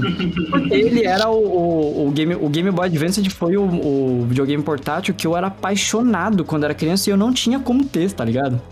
Então, pra mim, se eu conseguir fazer um projeto no qual eu consigo amarrar coisas do meu dia a dia de trabalho é, e construir um mundo, um universinho ali que eu, quando moleque, me interessava muito, sabe? Tipo, meu jogo tem cara de, de Pokémon Ruby, sabe? É, Sim. Dá uma, essa pegada e, claro, e aí você tem todo o desenvolvimento artístico, que é uma coisa minha, que é, pô, quero misturar 2D com, com, com 3D, porque eu gosto de desenhar personagem em 2D.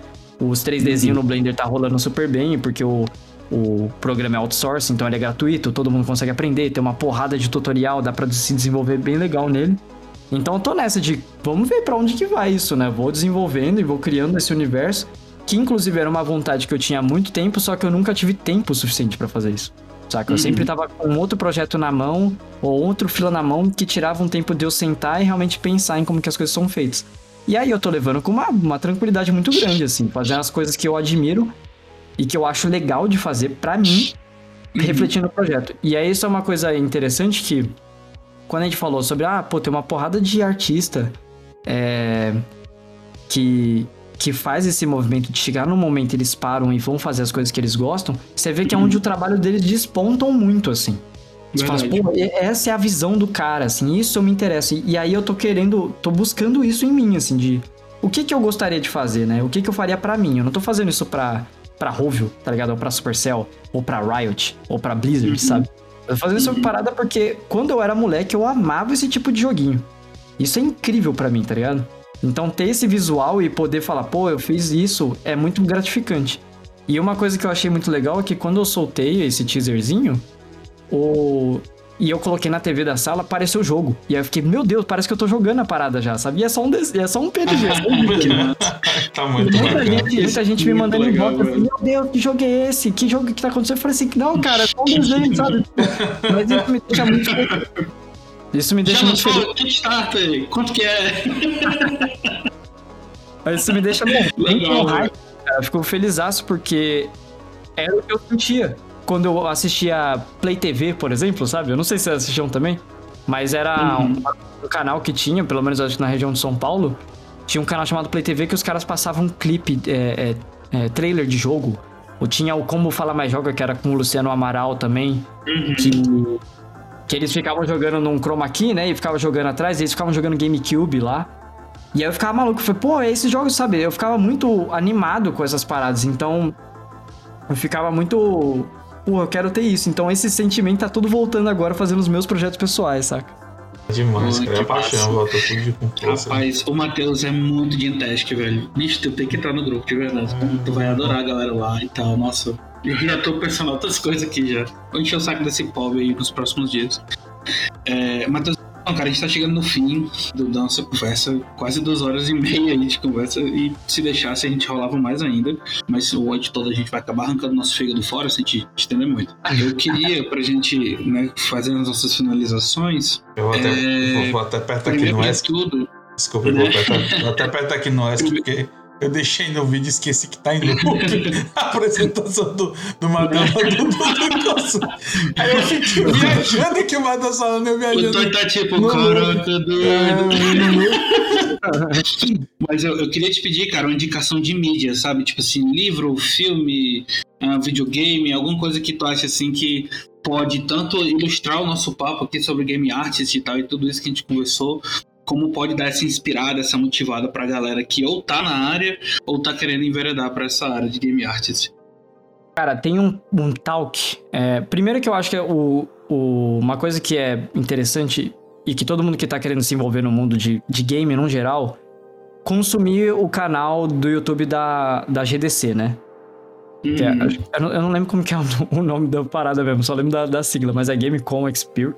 É, Game Developers Conference. Conference. Isso, Game Developer Conference. E aí, eles têm uma série de conteúdo muito incríveis lá. E aí tem um, uma palestra muito foda é, que, que, eu, que eu paguei muito pau e eu aprendi bastante, que foi a do Benfique falando sobre o remake dele do Wonder Boy. Que é basicamente o que a gente tem que fazer pra fazer um game artzinho maneiraço, né? O cara pegou um jogo antigo é, de, de Super Nintendo, se eu não me engano. E ele fez todo o revamp visual da forma como que ele acha maneiro, sacou? E aí no vídeo, no, no- na palestra, ele explica como que foi o lance dele fazer os sprites de animação, os cenários, é, o, o porquê da direção de arte foi pra aquela direção, porque ele tem todo um, um, um, um background, porque ele era, se eu não me engano, ele era quadrinista, o animador, e ele é francês, então ele tem todo o background dessa indústria de lá, e isso influencia no traço dele, etc. Então é, é muito incrível porque ele dá uma explicação e dá pra ter um bom overview de como que é feito o game art, né? O, o cara ele preservou todas as mecânicas, ele preservou os sistemas, ele preservou o level design da coisa, e ele só fez o revamp visual. E aí o jogo já era incrível, porque é um clássico, e o cara entregou um visual atualizado e super bonito, inclusive o jogar ele é muito gostoso também, sabe? Então é, é, é muito maneiro. Eles fizeram isso com Street of Rage também. Sim, e estão fazendo com Tartaruga Ninja também, né? Eu acho que sim, eu acho que sim. É, se eu não me engano, é a mesma galera que tá fazendo. E é, é lindo, é lindo. Eu acho maneiro. E aí o, o canal da GDC ele tem uma série de, de, de palestras lá sobre Uhum. pessoas da indústria. E que eu acho que é importante, inclusive, se a gente tá falando sobre entrar nesse mercado, é estudar essa galera e tentar se aproximar e tirar dúvida com essa galera Uhum. que é grande e que faz isso há muito tempo. Porque tem coisas que a gente fica batendo muita cabeça e que na- na- às vezes é muito bobo pra esse pessoal, sabe? Uhum. Então a gente não precisa reinventar a roda.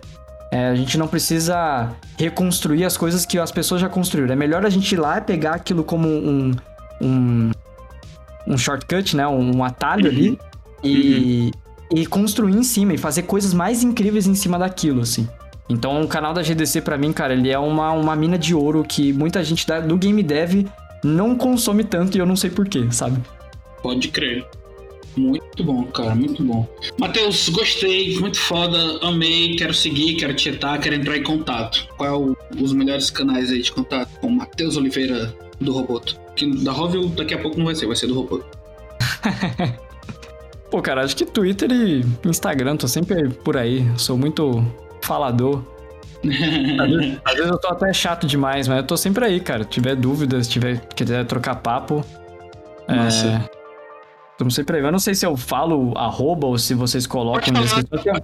A gente vai colocar na descrição, mas pode falar também. né? Acho que eu, eu acho que o arroba, eu sempre me perco também. É arroba Mateolive. O Mateolive. O M-A-T-H-O-L-I-V. E aí você me acha. Sem o não. Cara. Deixando claro, é isso. É, Isso, só ver. Muito bom. Gente, eu tô, nossa, contempladíssimo. Feliz pra caralho. Se deixasse, a gente passava uns 8 horas aqui conversando. Ia falar também. Nossa, demais, assim. Acho que a gente pode entrar nas nossas considerações finais. Eu vou pedir pro Rômulo começar então. Pode ser, Caveiro?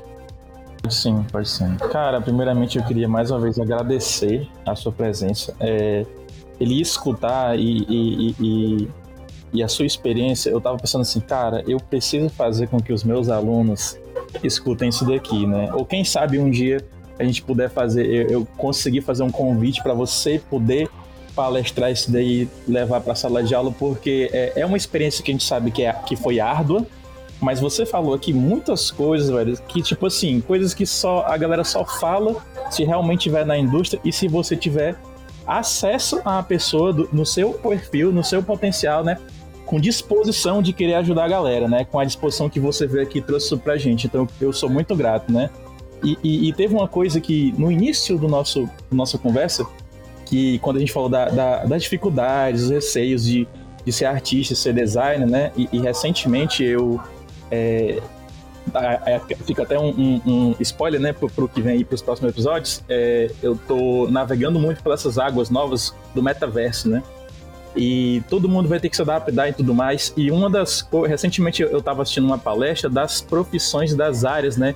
Que talvez mais sejam esperadas, né? Além do, do pessoal do desenvolvimento, né? E a galera muito do design, né? Que, que, que vai ter um espaço muito árduo, né, para poder estar tá criando o que a gente está tentando chamar e identificar o que é metaverso, né?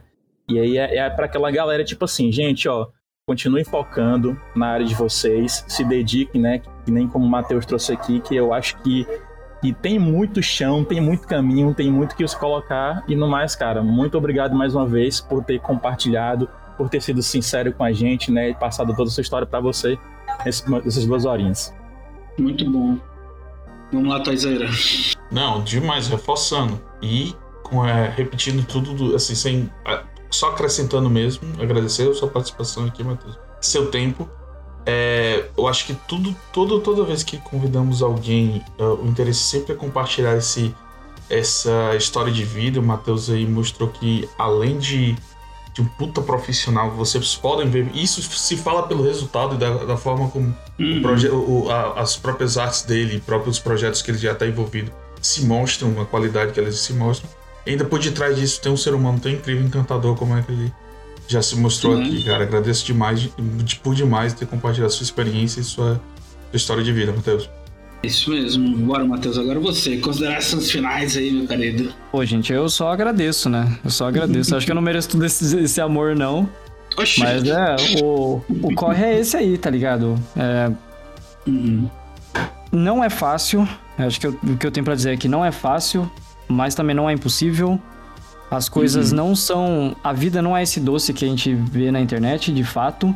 Acho que cada um tem as suas questões é, e, e, eu acho que inclusive a gente tem que agir com uma certa responsabilidade muito grande, assim, quando a gente não tem muitas condições, sabe? Foi uma coisa que eu aprendi muito com os meus pais, com a minha família, com a minha trajetória, inclusive.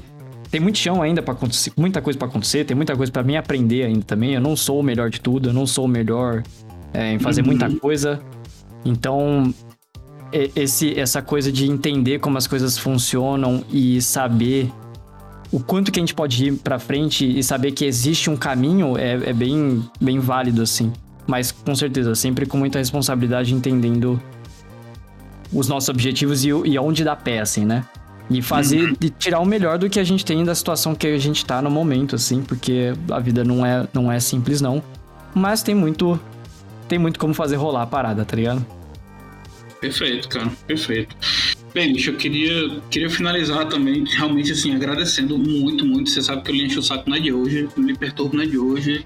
É, às vezes a gente tá meio pra baixo, eu vou lá e encho o saco, mesmo não, não, não falei isso, não faço assim e tal.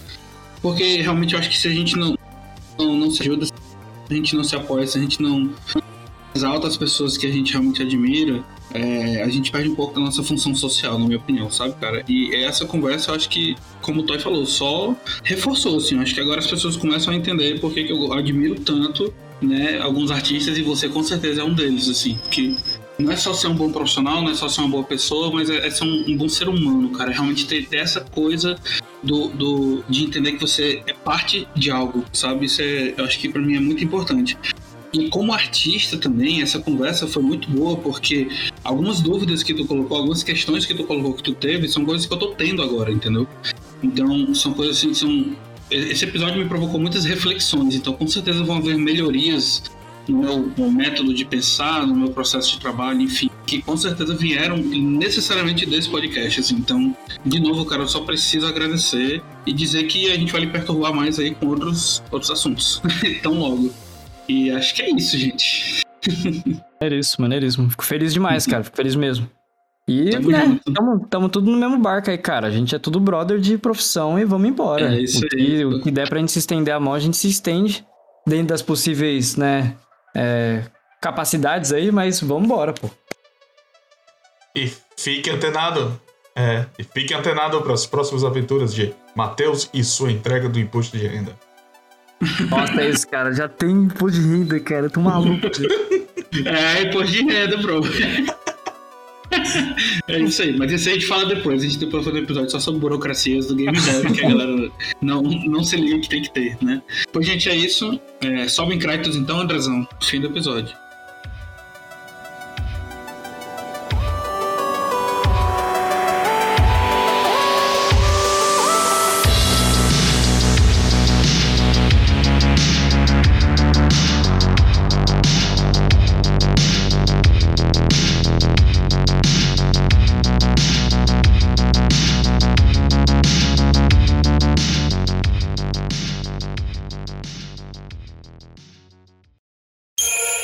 Esse podcast foi editado por André Mesquita.